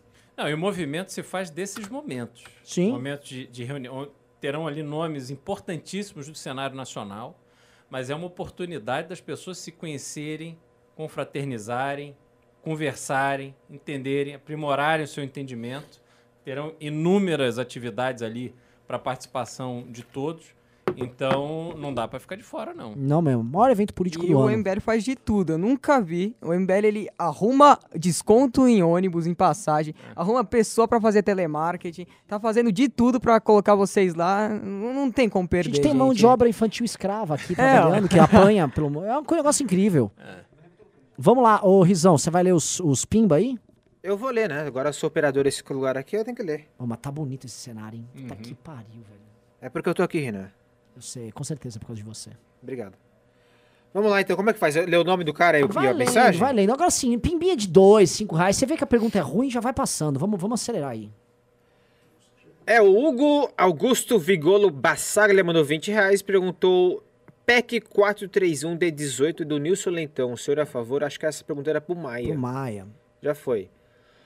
Ah, Hugo, Eric. Hugo Fala. Vigolo, só lembrando que eu acho que é o Hugo Vigolo do- da academia, do time dos Pegasus, que aprovou um negócio lá no Mato Grosso, tá? Deram um show. Outro aluno da academia. Ou Barrou aprovou um negócio lá. Um aluno. Aluno da academia. Na militância, Na militância. é, Bizarro isso. esse é um exemplo do que se pode fazer quando se tem vontade, tem disposição. É, Eric Lúcio Bezerra da Silva. Ótimo programa. Maia, Maia estava muito bem, não tinha que ficar brigando, não tem nada. Parabéns. Chamem mais convidados com esse perfil diferente. Sucesso. O cara tá achando o quê? Que a gente vai chamar? Ô, Maia! Vamos abrir o jogo aqui. Ah, Tranca a porta aí pra ele não tranca. fugir. É que vocês são burros. É umas coisas assim. Ah, pode ir próximo? Pô, óbvio. Conrado Bernardes Caldeira mandou 300 conto. Aê, boa. Mensagem dele, celular Pedrinho. Aê! Nossa, ó. Ah, que moral, meu amigo. Agradece o cara aí, pô. Manda um abraço pra Qual é o nome dele? É Conrado. Conrado, um grande abraço, viu? Olha, foi um caris... meio carismático. Não foi Muito, muito, carismático. Capricha mais, vamos lá, vamos lá. Ah, não, Fala- então não é. foi tanto. Não, Não, não, não, foi, não. Fa- Fala, pô, agradece. cara, fala, pô, muito obrigado, meu celular. É. Ainda não entendeu nada, ele tá tenso ainda. tá travadão. O Pedrinho travou. Conrado, Conrado, valeu. Obrigado aqui em nome do Pedrinho, que tá É, emocionado com a tua, Tô muito com a tua emocionado. ajuda. ajuda. Obrigado. Essa tua contribuição ele jamais vai esquecer, eu tenho certeza disso. Porque hoje o celular é o, o principal instrumento de trabalho de alguém que faz esse trabalho que ele faz. Viu. Pedrinho? Gabriel Bittencourt mudou 5 reais e essa grana vai para o Pedrinho. Opa! Boa. Me perdi no sprint aqui, cadê? Ah, Rafael Padilha de Oliveira mandou 200 conto e falou o que faltou do valor do ingresso. O Liberaldo já tem meu voto 2022 easy depois dessa surra. Ah, muito obrigado, muito obrigado. Meu irmão, aguardem Liberaldo nas eleições. Se você diz que o Liberaldo é gado, Liberaldo não é gado, não. Paulo Guedes estatiza tudo, o Liberaldo é é privatização. privatização. É isso aí. Inclusive, quem puder seguir o Liberaldo no Instagram, Cristiano Beraldo BR, porque eu estou cuidando também da conta dele. Então me sigam lá o trabalho, valorizem, deem like, compartilhem. Eu, Tudo. Eu, eu estou em excelentes mãos. Então vocês me ajudem aí me seguindo. O William Soares Paixão mandou 10 reais e falou: Qual foi, Renan? Devolve o nosso liberado pro Rio de Janeiro, porque o Dudu está sozinho. Porque o Dudu sozinho não tá dando jeito. Não, Renan. E o convidado misterioso? Re Renan Presidente. Não vou falar que é um convidado misterioso. Eu só abro que é um convidado misterioso se vocês baterem a cota de 10 ingressos aqui na live. Sério mesmo, se você falar, ah, eu não vou, compra pra eu doar pra alguém.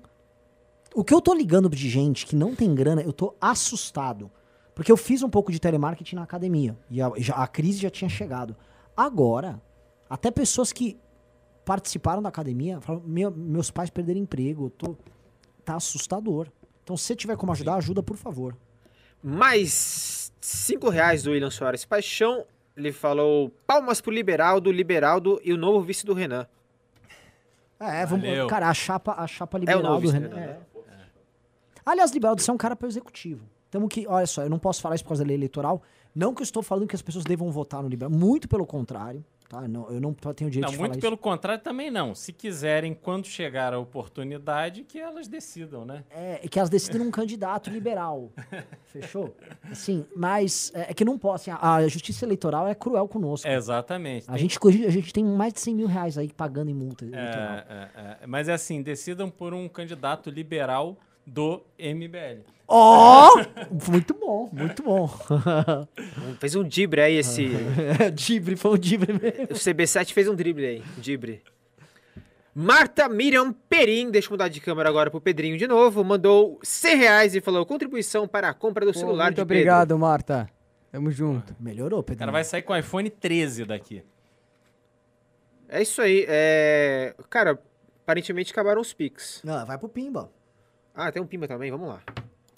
Ahn, A Marta Miriam Perim mandou mais 50 reais no Pimba e falou: caríssimo, seguem 100 reais no Pix para ajudar na compra do celular do Pedro. Boa noite. Opa. Marta, A muito Marta é obrigado. Em dobro. Agora, cara, eu não tô achando mais o resto dos. Ih, Se fosse o Bucéfalo, hein, Riso? Não, gente, eu, eu- faz uns dois anos que eu não opero esse troço aqui. Mas eu não tô achando mais, cadê?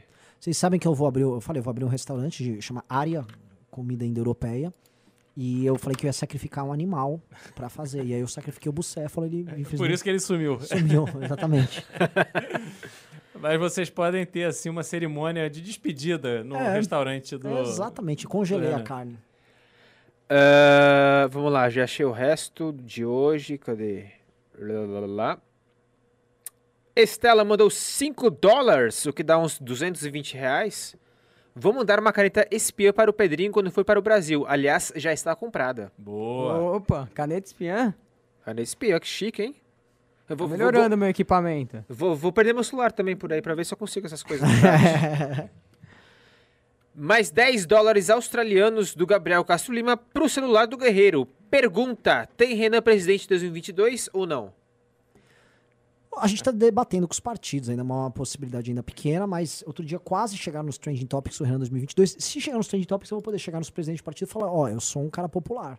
No mínimo, eu sou mais popular do que alguns dos caras que já são pré-candidatos aí. Então, alguma coisa dá. Mais 20 reais do Draxis pro fazer o melhor pimba da noite. Hashtag risocracia. Desculpe, Riso, por quase ter derrubado você do caminhão no dia 12. Beijinhos. Um grande abraço, Draxis. Foi uma honra ter conhecido o senhor.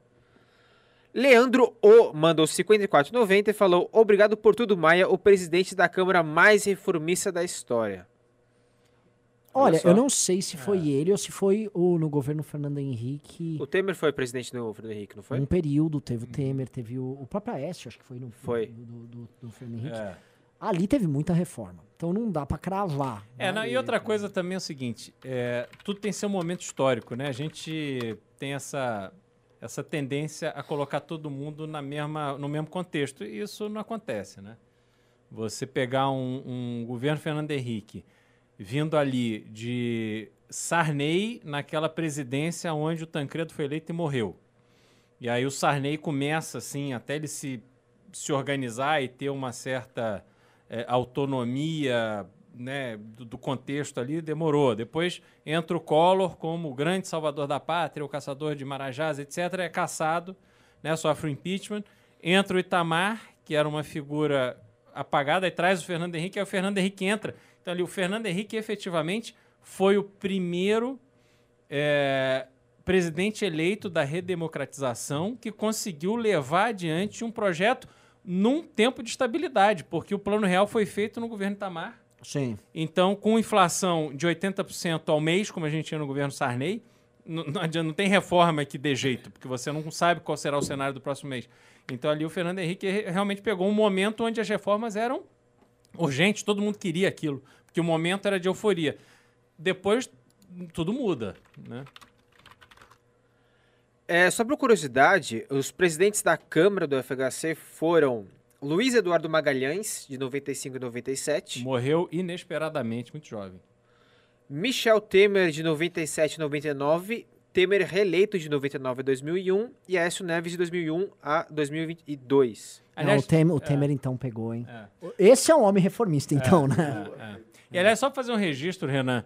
É, o Brasil, ele conta a sua história de eventos trágicos. Então a gente começou ali com Tancredo, que foi eleito e faleceu, nem assumiu, é, porque ficou doente e, e faleceu. Depois o Luiz Eduardo Magalhães era um nome que na época ele estava extremamente forte para ser candidato a presidente. Ele era o próximo presidente da República. Ele era Não o próximo seria o presidente. Lula. Exatamente, exatamente. Aliás, deixa eu fazer uma pergunta pra você. É, o, o Pedrinho nem existia na época. A gente deu um azar enorme, porque tinha ele e teve o Covas também. Que era Sim. um cara que, se fosse o candidato sucessor do Fernando Henrique, ele não ia ser aquela palmolência do céu. Sim. O Covas é um cara que peitaria o Lula igual ele peitava É. sindicalista aqui. Uhum, exatamente. E aí faleceu.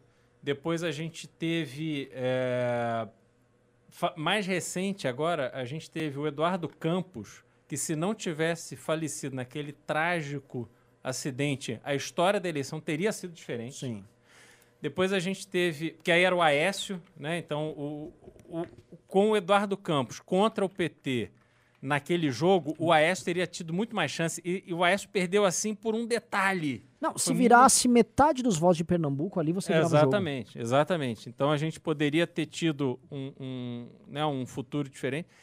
E aí depois o Aécio cai, enfim, se revela ali naquela gravação com, com o Joesley.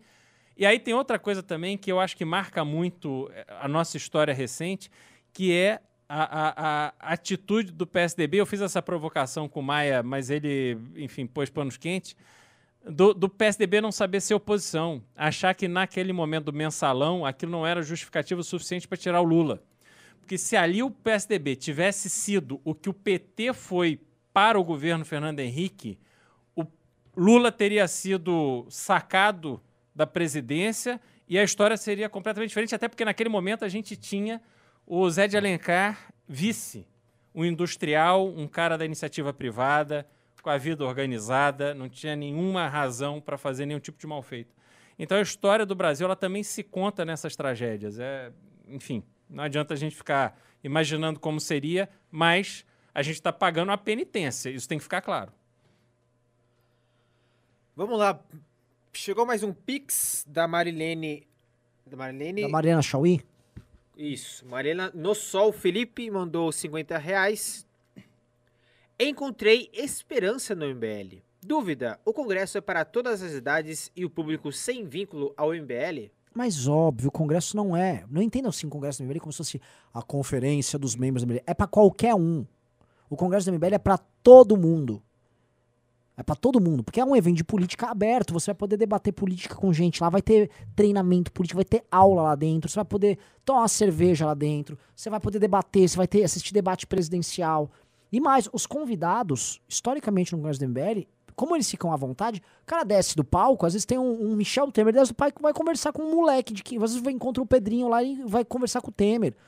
Isso aconteceu, Gilmar Mendes trocando ideia com galera no meio do Congresso do MBL. Não falar- aquele evento pra você ir de paletó, Não, terno, Vai ser não. uma estação de... Não, não- não é maçonaria. antigos, MBL não é maçonaria. MBL é um movimento. Só que me, me choca, o Beraldo, assim, que a galera que tá aqui, muita gente, ah, eu não vou ter como ir. Vá, eu vou pedir um negócio. Tem gente que aqui que não vai ficar se expondo.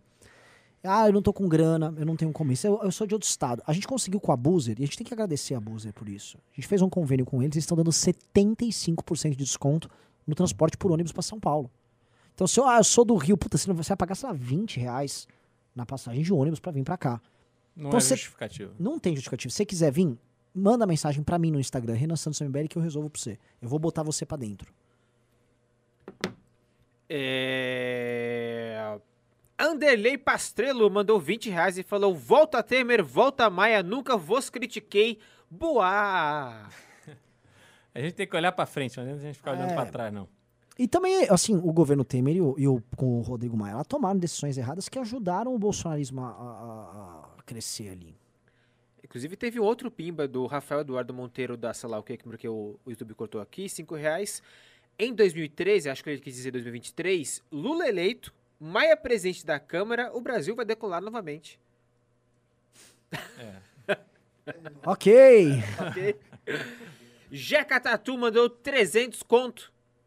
Pimbaço falou: para o Congresso, alguém que não pode pagar. Não mora em São Paulo, mas vou conseguir uns votos para o Liberaldo, monstro. Boa, boa, boa, boa, boa. E esse dinheiro então é para um ingresso para Para o ingresso. Para o ingresso. Vamos doar aqui. Então temos uma Legal. venda de ingresso aqui por Pimba. Por Pix é o seguinte, o Vitor Sono me mandou. Tivemos seis Pix, eu pedi 10. Falta quatro. Vocês podem mandar os quatro, por favor? Falta Tá quatro. quase. Quatro, Tá quase. pessoal. E, ó, eu vou dizer o seguinte: é o que o conteúdo e o acesso que vocês terão ao ambiente do debate político, as pessoas que vão ali estar debatendo, que são assim, os, os grandes caciques da política brasileira, é, não, não, não, não tem 300 reais que pague. Enfim, é realmente uma oportunidade, uma experiência marcante na vida política de qualquer pessoa. Não perca essa oportunidade. Lembrando que o Arthur, ele entrou pra política depois de ir num congresso do MBL. O Arthur fazia os vídeos dele de crítica política. Ele foi num congresso do MBL de São Paulo, em 2016, viu aquelas coisas, conversou, falou, nossa, existe um monte de gente querendo fazer, deixa eu fazer.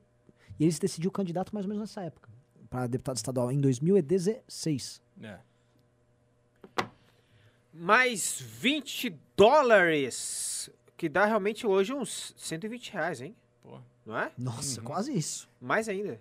Não, Não, quase isso. quase isso. Antônio Carlos Martins falou para ajudar. Muito obrigado.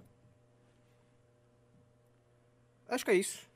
É isso? Não mandaram. Vou, vou- dê mais. Renan, deu 112 reais. Deu, deu quase 20, 120, hein? Vamos lá. Não, tudo bem. É o seguinte, eu, eu dou mais cinco reais, cinco minutos pra gente, pra encerrar o programa, pra ver se o pessoal compra.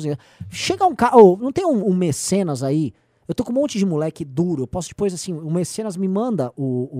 o- manda alguém um pix de mil reais pra eu vender esses quatro ingressos restantes, e aí me manda o telefone, ou me manda uma mensagem no, no Instagram, e eu vou te mostrar os qua- quatro garotos, três garotos e uma garota que não tem grana nenhuma, quebrados que estão precisando ir pro Congresso. Se você tem uma graninha a mais, às vezes você tá fora do Brasil, manda aí que não tá doendo no teu bolso, né? Pro cara mil reais, hoje é 200 Não. dólares, menos de 200 dólares. Exato. né? Exato. Manda aí que assim vai fazer diferença, vai mudar, mano, a cabeça de uma galera, Uhum. né? Então, assim, nesses segundos finais, estão pedindo pra eu revelar o palestrante surpresa. Eu não vou revelar. Eu vou falar o seguinte: o palestrante surpresa vai ser entrevistado por um apresentador de talk show que tem um programa que passa à noite. Tá? Esse cara que é o apresentador de talk show, que eu também não tô revelando quem é, ele vai falar com esse entrevistado, que é uma figura importante, polêmica, e eu acho que a galera que nos acompanha gosta dele. Imagina então um entrevista. É um negócio único. E você vai estar ao vivo vendo. Porque assim, pra mim, só esse apresentador de talk show, que eu não sei quem é. É o Gil Soares? Não sei. É o Silvio Santos, será? Não Bial. sei. Bial, pode ser o Bial, não sei. Mion, Nossa, Mion, é verdade. Luciano Huck. É. Esse não, cara. só- Só de ver um talk show ao vivo já é legal, né? Já é uma experiência única. É, então assim. Só de ter esse cara já é incrível. Esse cara entrevistando o surpresa é duplamente incrível. Num formato de talk show ao vivo, com. Pelo amor de Deus, cara. Aí nego reclamando. É. Juliano Lerner mandou 10 reais e falou: Pessoal, o que vocês acham dessa questão do desabastecimento de combustíveis para novembro? Procede? Olha, tem que ver o. Beraldo é é, especialista.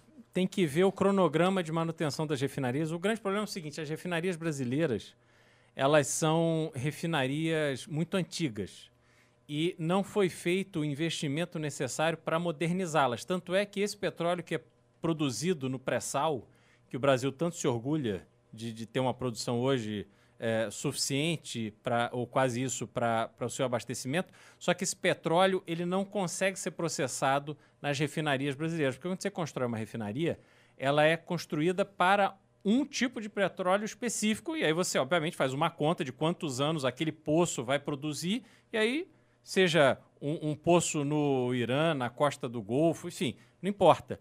Mas você faz a refinaria para aquilo. O Brasil não modernizou as suas refinarias. E a gente está passando por um processo, isso é, é pauta para um outro programa só para isso, aonde a Petrobras ela foi concebida com um poder monopolista. Então não há concorrência entre as refinarias da Petrobras. O Eduardo Bolsonaro, naquele vídeo idiota que ele justifica a ida dele para Dubai, ele fala do Mubadala, que é o fundo multibilionário eh, dos Emirados Árabes, que comprou uma refinaria no Nordeste, não me lembro ah, qual foi o estado. o grande fato é o seguinte: quando a Petrobras vende uma refinaria, como não há concorrência para aquela refinaria, você simplesmente está transferindo o monopólio que é da Petrobras, que sofre algum tipo de influência do governo, para um monopólio privado. Então o Mubadala é dono da produção de combustível que atende um determinado mercado que só ela atende. Então esse é o tipo de privatização idiota que para ela a- essa privatização acontecer de forma bem sucedida, primeiro ela tinha que estar apoiada num programa de incentivo à importação de combustível para aquele mercado, para o comprador já sentir que ele não está ali podendo colocar o preço que ele quer. Segundo, incentivo para a construção de novas refinarias. Porque você vai ao Texas, tem lá 200 refinarias e duto para todo lugar dos Estados Unidos. Então ali você tem concorrência.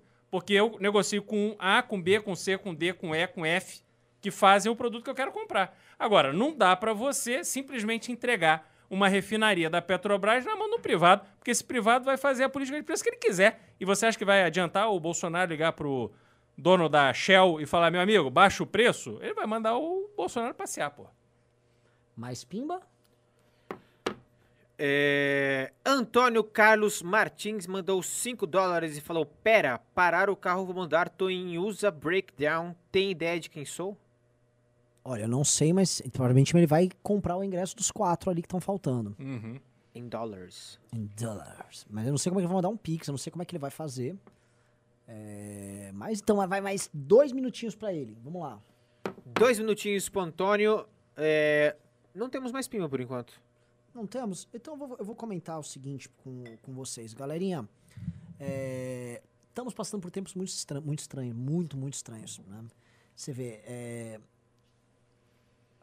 boa parte daquilo que a gente lutou nos últimos anos, né? eu dou o exemplo da PEC do teto. A PEC do teto, vou revelar uma história que ninguém sabe. Tá? Assim como o Maia falou agora há pouco, olha, agradeço ao Renan que foi lá ver meu olho da militância bolsonarista. Essa é uma coisa que o gado vai vir e vai recortar, né? Ah, o Dirceuzinho foi lá e influenciava o presidente da Câmara pra. Pois é, pra vocês verem assim, vazou aqui que Dirceuzinho tava lá jogando lá. Em 2016, quando foi ter a PEC do teto, os sindicatos foram com tudo e eles fizeram uma. Uma. Foi uma greve dos de estudantes no Paraná. Começou no Paraná uma greve de estudantes contra a PEC do teto. E aí o governo Temer, que tinha acabado de entrar, tava em pânico. Imagina, os caras não estavam no executivo, o Temer tava Teve aqui confuso. ocupação de escola em São Paulo, Teve, não teve, teve? em São Paulo, mas é. começou no Paraná. É. Teve, não, Sorocaba teve, pra caramba. Quando começou aquilo, o- a gente era amigo do Mendonça Filho, que era ministro da Educação, que tinha contato com a gente, e o governo Temer estava em Do DEM. pânico. Ele era do DEM. O Mendonça estava em São Paulo e avisou, Renan, venha me encontrar no hotel que eu tô às sete da manhã. Puta, fui lá. E ele falou, eu preciso de um plano, porque a gente precisa passar uma maior reforma fiscal em muito tempo no Brasil e não temos ideia do, do que fazer. Aí fui, eu falei, e eu vou levar um soldado surpresa. E levei o Arthur, mamãe falei. E o Mendonça chega quem é essa porra? Chega um cara fortinho lá, que é o Arthur, eu falei, este cara vai resolver tudo. Não, pô, tá uma merda, cacete, ferrou, porque os caras estão começando uma greve, vai ter greve em todas as escolas. Eu falei, a gente vai deslegitimar essa greve, vai ter reforma sim. Aí ele falou, mas como? Eu falei, relaxa.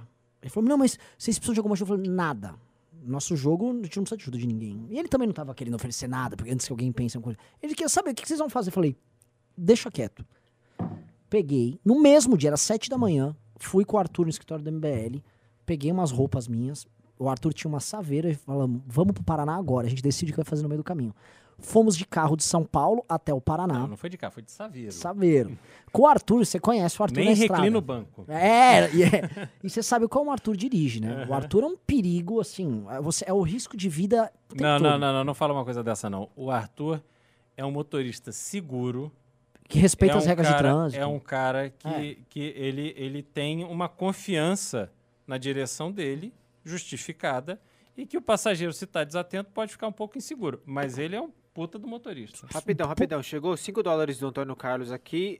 Passa o Pix pra mim rapidão. O Pix é o. suporte.mbl.org.br É isso aí, pode continuar. suporte.mbl.org, essa é a chave nossa. Arthur chega, não para de falar, eu já sei o que a gente vai fazer. O Arthur vai fazer um mamãe falei nesses invasores de escola que a gente tem certeza que esses moleques estudantes não, tem a Não faz a menor, menor ideia. ideia do que estão falando, PEC do teto. Pegamos a PEC, lemos no caminho. Chegamos lá, o Arthur já entra na principal escola do Paraná. A tese nossa era o seguinte: onde tá a principal? Quem são os bonzão deles? Ah, tava num. Eu não lembro a escola, era uma escola estadual principal. Vamos lá. Que lá então, os sindicalistas estão lá, vamos pegar os caras lá. Mas o Arthur entra lá. E aí fez um dos melhores mamãe falês da história do- dele. Ele acaba com os caras lá. Ninguém sabia o que tava fazendo lá. Aí os caras começam a trazer os professores. Os professores também não sabiam que era PEC do teto. Aí eles trazem o chefe do sindicato, trazem o advogado, o cara também não sabia. Aí eles não sabiam o que fazer, eles juntam os estudantes e mandam dar uma surra em mim e Arthur. E tome-lhe porrada lá, nós dois. E aí, não o suficiente, eles botam uma menina pra falar que o Arthur estuprou ela no meio da, da invasão. É um dos vídeos, aliás, que tem mais view no canal do Arthur, Exato. né? Dali, se a gente for lembrar, quem acompanha o Arthur sabe, a gente fez uma turnê com um monte de gente que aí começou a juntar com os pais pra tirar os alunos das escolas e acabar com as invasões. E o que era? A grande resposta da esquerda, PEC no teto, virou um baile que a gente foi dando e foi ali que o Arthur explodiu. que O Arthur começou a ser muito conhecido nessas invasões, que era o dia inteiro fazendo isso. Viramos o jogo. A opinião pública virou a favor da PEC do teto, ganhou com 62% de aprovação popular. Não tô falando nos deputados. Aprovação popular, porque só se falava do- dos estudantes petistas que não sabiam o que estavam falando. Então, assim, foi um negócio incrível, um período, assim, é, é, maravilhoso da, da, da minha vida, da vida do Arthur, assim, de, a aventura mesmo, um negócio rock and história é roll. maravilhosa. E aí, pra vir um bosta como o Paulo Guedes, um bosta que se diz liberal, ó, tá aqui o vídeo. Na verdade, é o Arthur novinho. E aí vem um bosta como o Paulo Guedes destruir isso. Vai tomar um cu, Paulo Guedes. Você é um bosta. Dá um soco nessa figura ridícula aí. Você é um bosta, cara. Vem quebrar essa. Você é um. Sabe? É, é um troço que a gente lutou demais pra acontecer, pra ver um merda desse acabar. Por isso que a gente não pode deixar. Não, não pode, não pode. E, e essa questão da militância do contra, eu ontem, che... ontem, ontem, ontem, cheguei no, no aeroporto de Congonhas, tinha uma manifestação dentro do aeroporto, com faixas e muita gente e tal, é, contra a, acho que era a PEC 32, que é a reforma administrativa. E aí eu olhei aquilo, falei, porra, o que, que é isso? E fui perguntar para as pessoas, ninguém sabia, ninguém que estava ali com faixa, com tal, camiseta e tal, ninguém sabia do que se tratava. Nada, nada, Ele- nada. Eles não têm, é, são contratados e vão para qualquer coisa. Ah, ali na reforma da Previdência, né, a gente chegou, não sabiam, eles não sabiam nada, né? A gente nem deu tempo de fazer pergunta, o pessoal já, já foi avançando, já foi batendo. É, porque é a resposta que eles têm. Assim, eles não É querem ser única. constrangidos, né, dependendo. É porque ali no Atenção. aeroporto tinha muita, muita mulher. Então, assim, são, são mais é, é, dóceis, digamos assim, de você conversar e tal. Mas você pega um cara que não quer se sentir constrangido nessa situação, o cara parte pra cima. Vou, e, vou, e vou comentar um negócio. O Rubinho Pera, me ligou pera, antes de começar pera, o programa. Pera, pera, pera. Acabou de entrar um pix de mil reais. Do Antônio. Oh! O Antônio comprou os quatro ingressos aqui. Muito obrigado, Antônio. Parabéns, Antônio, pela iniciativa. Porra. Maravilhoso, maravilhoso. Maravilhoso, Antônio. Você não Foda. sabe o, o resultado que isso terá na vida de três pessoas é, que vão ter oportunidade de participar disso. Muito obrigado. Vamos bater, bater o, a gente sempre bate o sininho quando faz a, a venda. ó. Um, dois, três, quatro. Muito bom, muito bom mesmo. E, e só adicionando, isso você falou dos sindicalistas, né? O, a Band foi hoje entrevistar o Rubinho, que foi o presidente da, da Comissão da Reforma da Previdência na Câmara. E aí o, chegaram pro Rubinho, mas qual era a contraproposta dos sindicalistas? O Rubinho, então, não tinha contraproposta. Não, como assim? Eles não tinham nada pra... Não, eles só foram xingar. E eles tentaram, não, não, não, não, não. Rubinho, o que que eles estavam... Não tem, os caras nem sabiam, assim, propor algo contrário, uma alternativa. Não tinha nada. Era tipo, cala a boca, fascista! Não, é, eu ouvi uma manifestação de uma da- das vereadoras, acho que do PSOL, ela dizendo que a solução para a previdência da cidade de São Paulo era a prefeitura contratar mais pessoas, que com isso ela aumentaria a base de arrecadação. Eu vi, eu vi. Fa- ó, Escuta, o orçamento não dá para pagar a previdência. Você quer que aumente a base de, de funcionários, cara? É. co- que loucura é essa? Antônio Carlos Martins mandou mais 5 dólares e falou: mandei mil, eu sou da Califórnia, San Francisco. Pô, não, que cara de San maravilha. Francisco. Ó, palmas Boa. aqui. Bate palma aí também, Dudesco. Bate aí, Mário. Boa. Galera, acho que Tamo aí. Encerramos o programa. Missão cumprida. Pedrinho, faça seu encerramento. Agradeço que, assim, no mínimo meio celular você já ganhou hoje. Pessoal, valeu aí pelos piques celular. É, eu vou continuar fazendo esse conteúdo, vou continuar escancarando, como eu disse no começo. Então, ó, eu vou divulgar aqui minhas redes sociais, vou divulgar a rede social aqui do Mago, que tá aqui, do Tudesco também. A minha é Pedro Lima MBL, tem a Tudesco MBL, que criaram o Shed da MBL, porque ele é Ó, um Shed meme liberal. vivo. É. E nós temos o, a do Mago Liberal também, pra vocês seguirem, que a gente vai continuar fazendo esse trabalho aí. Pessoal, obrigado sempre na oportunidade maravilhosa estar aqui com vocês. Obrigado por tudo, obrigado pelo apoio. E me sigam Instagram Cristiano Beraldo BR e no Twitter CR Beraldo. Me sigam lá. Aliás, o já, o Liberaldo já chegou a 4 mil seguidores? Deixa eu conferir aqui, vamos lá, vamos lá, vamos lá, vamos lá, cadê, cadê, vamos lá. Lá, lá, lá, lá, lá, lá, lá, lá, lá. Quase, 3,945. Pô, Nossa. esse pessoal, pessoal, me ajuda Pessoal, aí. faça o Liberaldo bater 4 mil aí. Me ajuda aí, porque eu tô aqui na, na rabeira do, do MBL. Não, não dá pra passar essa vergonha por mais muito tempo, não. Cheguem no último vídeo dele e falam, cheguei pelo News. E Boa. curtam lá e, e dão, e seguem essas coisas todas. Maravilhoso, galera. Muito obrigado. Querem saber o que é um convidado secreto? Convidado secreto, convidado secreto. Segura, segura ainda. Segura. É, segura. É homem. Vou dar, ó, vou fazer, vou dar duas, du- três pistas. É homem, tá? É branco. Brasileiro. Ah, Qual que é aquele jogo da, da carinha mesmo, que tá tabuleiro? e é Cara a cara, né? Tem crescido em evidência. tem crescido em evidência. Se pronunciou publicamente sobre alguns temas importantes nos últimos dias. Uhum.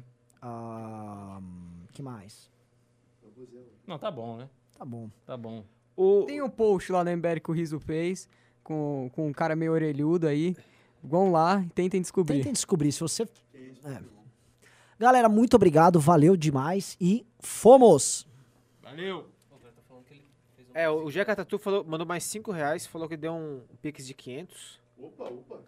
Ô, louco! Pera, pera. Pera, pera, pera. Encerrou já? não? Segura, segura, segura. Jeca Tatu mandou pix de 500. Deixa eu ver isso aqui. Confirma isso daí. Mas é pro Pedrinho ou é pro. Acho que é pro ingresso. Ô, louco, Jeca Tatu comprou mais dois. Não, ele não descreveu aí. Vê o Pix aí. Jeca Tatu, você tem que avisar se é pro Pedrinho ou se é pro ingresso. Porque aí vai ter. ó, ou deixa uma criança feliz ou vai deixar algumas outras felizes. Vamos ver. Pra mim, eu só quero eles felizes. Se o Pedrinho ficar feliz, tô feliz também. Ah, Jeca Tatu. Bom, enquanto ele não manda, eu quero agradecer o, o Rodrigo Maia, que veio pra minha reestreia do News. Porra. Ele veio só pra isso. Prestígio. Isso, ele veio só pra minha Na reestreia do verdade, News. é, o convite foi feito nessas bases. Sim. Não, não, tanto que o convite foi feito no seguinte termo. O, quando o Riso fazia o News, o, ele, o Maia ainda era presidente da Câmara. Então ele convidou, falou, não, Maia, você como presidente da Câmara, vai. Quando eu reestrear, que ele achou que ser um período. Aí o Maia só cumpriu agora, entendeu? Boa. Terminou? Não sei, o, o rapaz mandou aqui, tô esperando a confirmação desse pix. aí. Vamos, Jeca.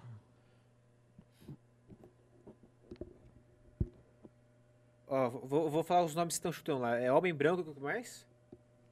Não vou falar mais nada. Não. É o, é o Boulos? É o Guilherme Boulos? Não, não, não é o Guilherme Boulos. É o Lula? É o Dória? O Dória, assim, eu não digo que o Dória é o convidado surpresa, mas ele pode ser um convidado surpresa também. Uhum. Será? Será que o Ciro também é um convidado surpresa? É o Constantino? Não, é difí- Ó, você viu que ele veio pro Brasil já, Um pouco hein? mais alto. Um pouquinho mais alto. com- É. Falaram que o Eduardo Leite. O, o Eduardo Leite já está confirmado Ele no vai. painel de presidenciáveis lá. Do, de- debate. Vamos ver. Ô, Renan, o. O, O Jeca sumiu. o Jeca. A gente sumiu. delibera depois isso aí do Jeca, então. Fica pro News da Meta News? Isso, amanhã. Acho que. Não sei. Aliás, só avisando o pessoal que tá aqui, que restou. É, vai ter uma mudança gigante no canal do MBL, tá? A partir de amanhã, nós, nós vamos só. Nesse canal que você tá aqui, só vai ter é, vídeo normal, né? Análise renal e teste do sofá e talvez um outro programa diferente. Só vídeo gravado. E live vai ir para um outro canal, que é qual canal? Fábrica MBL. Fábrica MBL. Ou seja, o Fábrica MBL vai ser o canal das lives, tá? Nem sei se a gente vai renomear ele, se ele vai mudar de nome. Vai mudar de nome. E aí a gente vai rostar as lives lá. Por quê? Porque não dá. A gente sempre perde audiência com os vídeos tendo as lives. A live estraga o algoritmo pro vídeo. Então vai ter um canal só pra live e outro só pra vídeo. A gente vai ter dois canais, tá? E vocês vão pra lá pra gente participar das lives vai dar tudo certo. E aliás, vamos ter programas diferentes. Vai ter um programa meu com o Liberaldo aí. Tem nome já, Totô? Totô? Vai ter live. Como é que é o nome do programa lá com o Liberaldo à tarde? Liberal. vai chamar Liberalcool, tá? Que vai ser tipo um game tratando de tema político envolvendo álcool. Eu o Liberaldo no meio da tarde, muito nutritivo, Muito. muito bom. Pra quem almoçou bem. É. Vamos lá, ficar gordo de novo. Matheus Valadão Lopes mandou 5 reais e falou: Renan, é a Juliette? Ela se pronunciou contra a PEC 5? Olha, Matheus Valadão, antes de tudo, Matheus, o que, que o senhor tá fazendo no Partido Novo ainda, né, Matheus Valadão? Saia do Partido Novo e venha pro único projeto possível do movimento liberal brasileiro. Para de ficar carregando de caixão, velho. Serião. Serião. O último que vai sair ali vai, né, apaga a luz. Não seja você, Matheus. Você é muito bom. Você é muito bom. Você é um dos melhores caras que tem aí. Não perca seu tempo cometendo erros. É isso? É isso. Boa. Valeu, fomos. Valeu. Muito obrigado pela audiência. Não esqueçam de deixar seu like, se inscrever no canal e ativar o sininho. Siga também o Fábrica MBL, que será nosso canal principal a partir de agora. E é isso aí. Forte abraço. Tenha uma boa noite. Alguém me cutucou? Só uma coisa aqui, quem quiser aí doar pro Renan, Pedrinho, é só mandar o Pix e escrever aqui pro? Pedrinho. A gente essa redoação pro celular dele, valeu? Falou, turminha! Ave Risocracia! Hoje o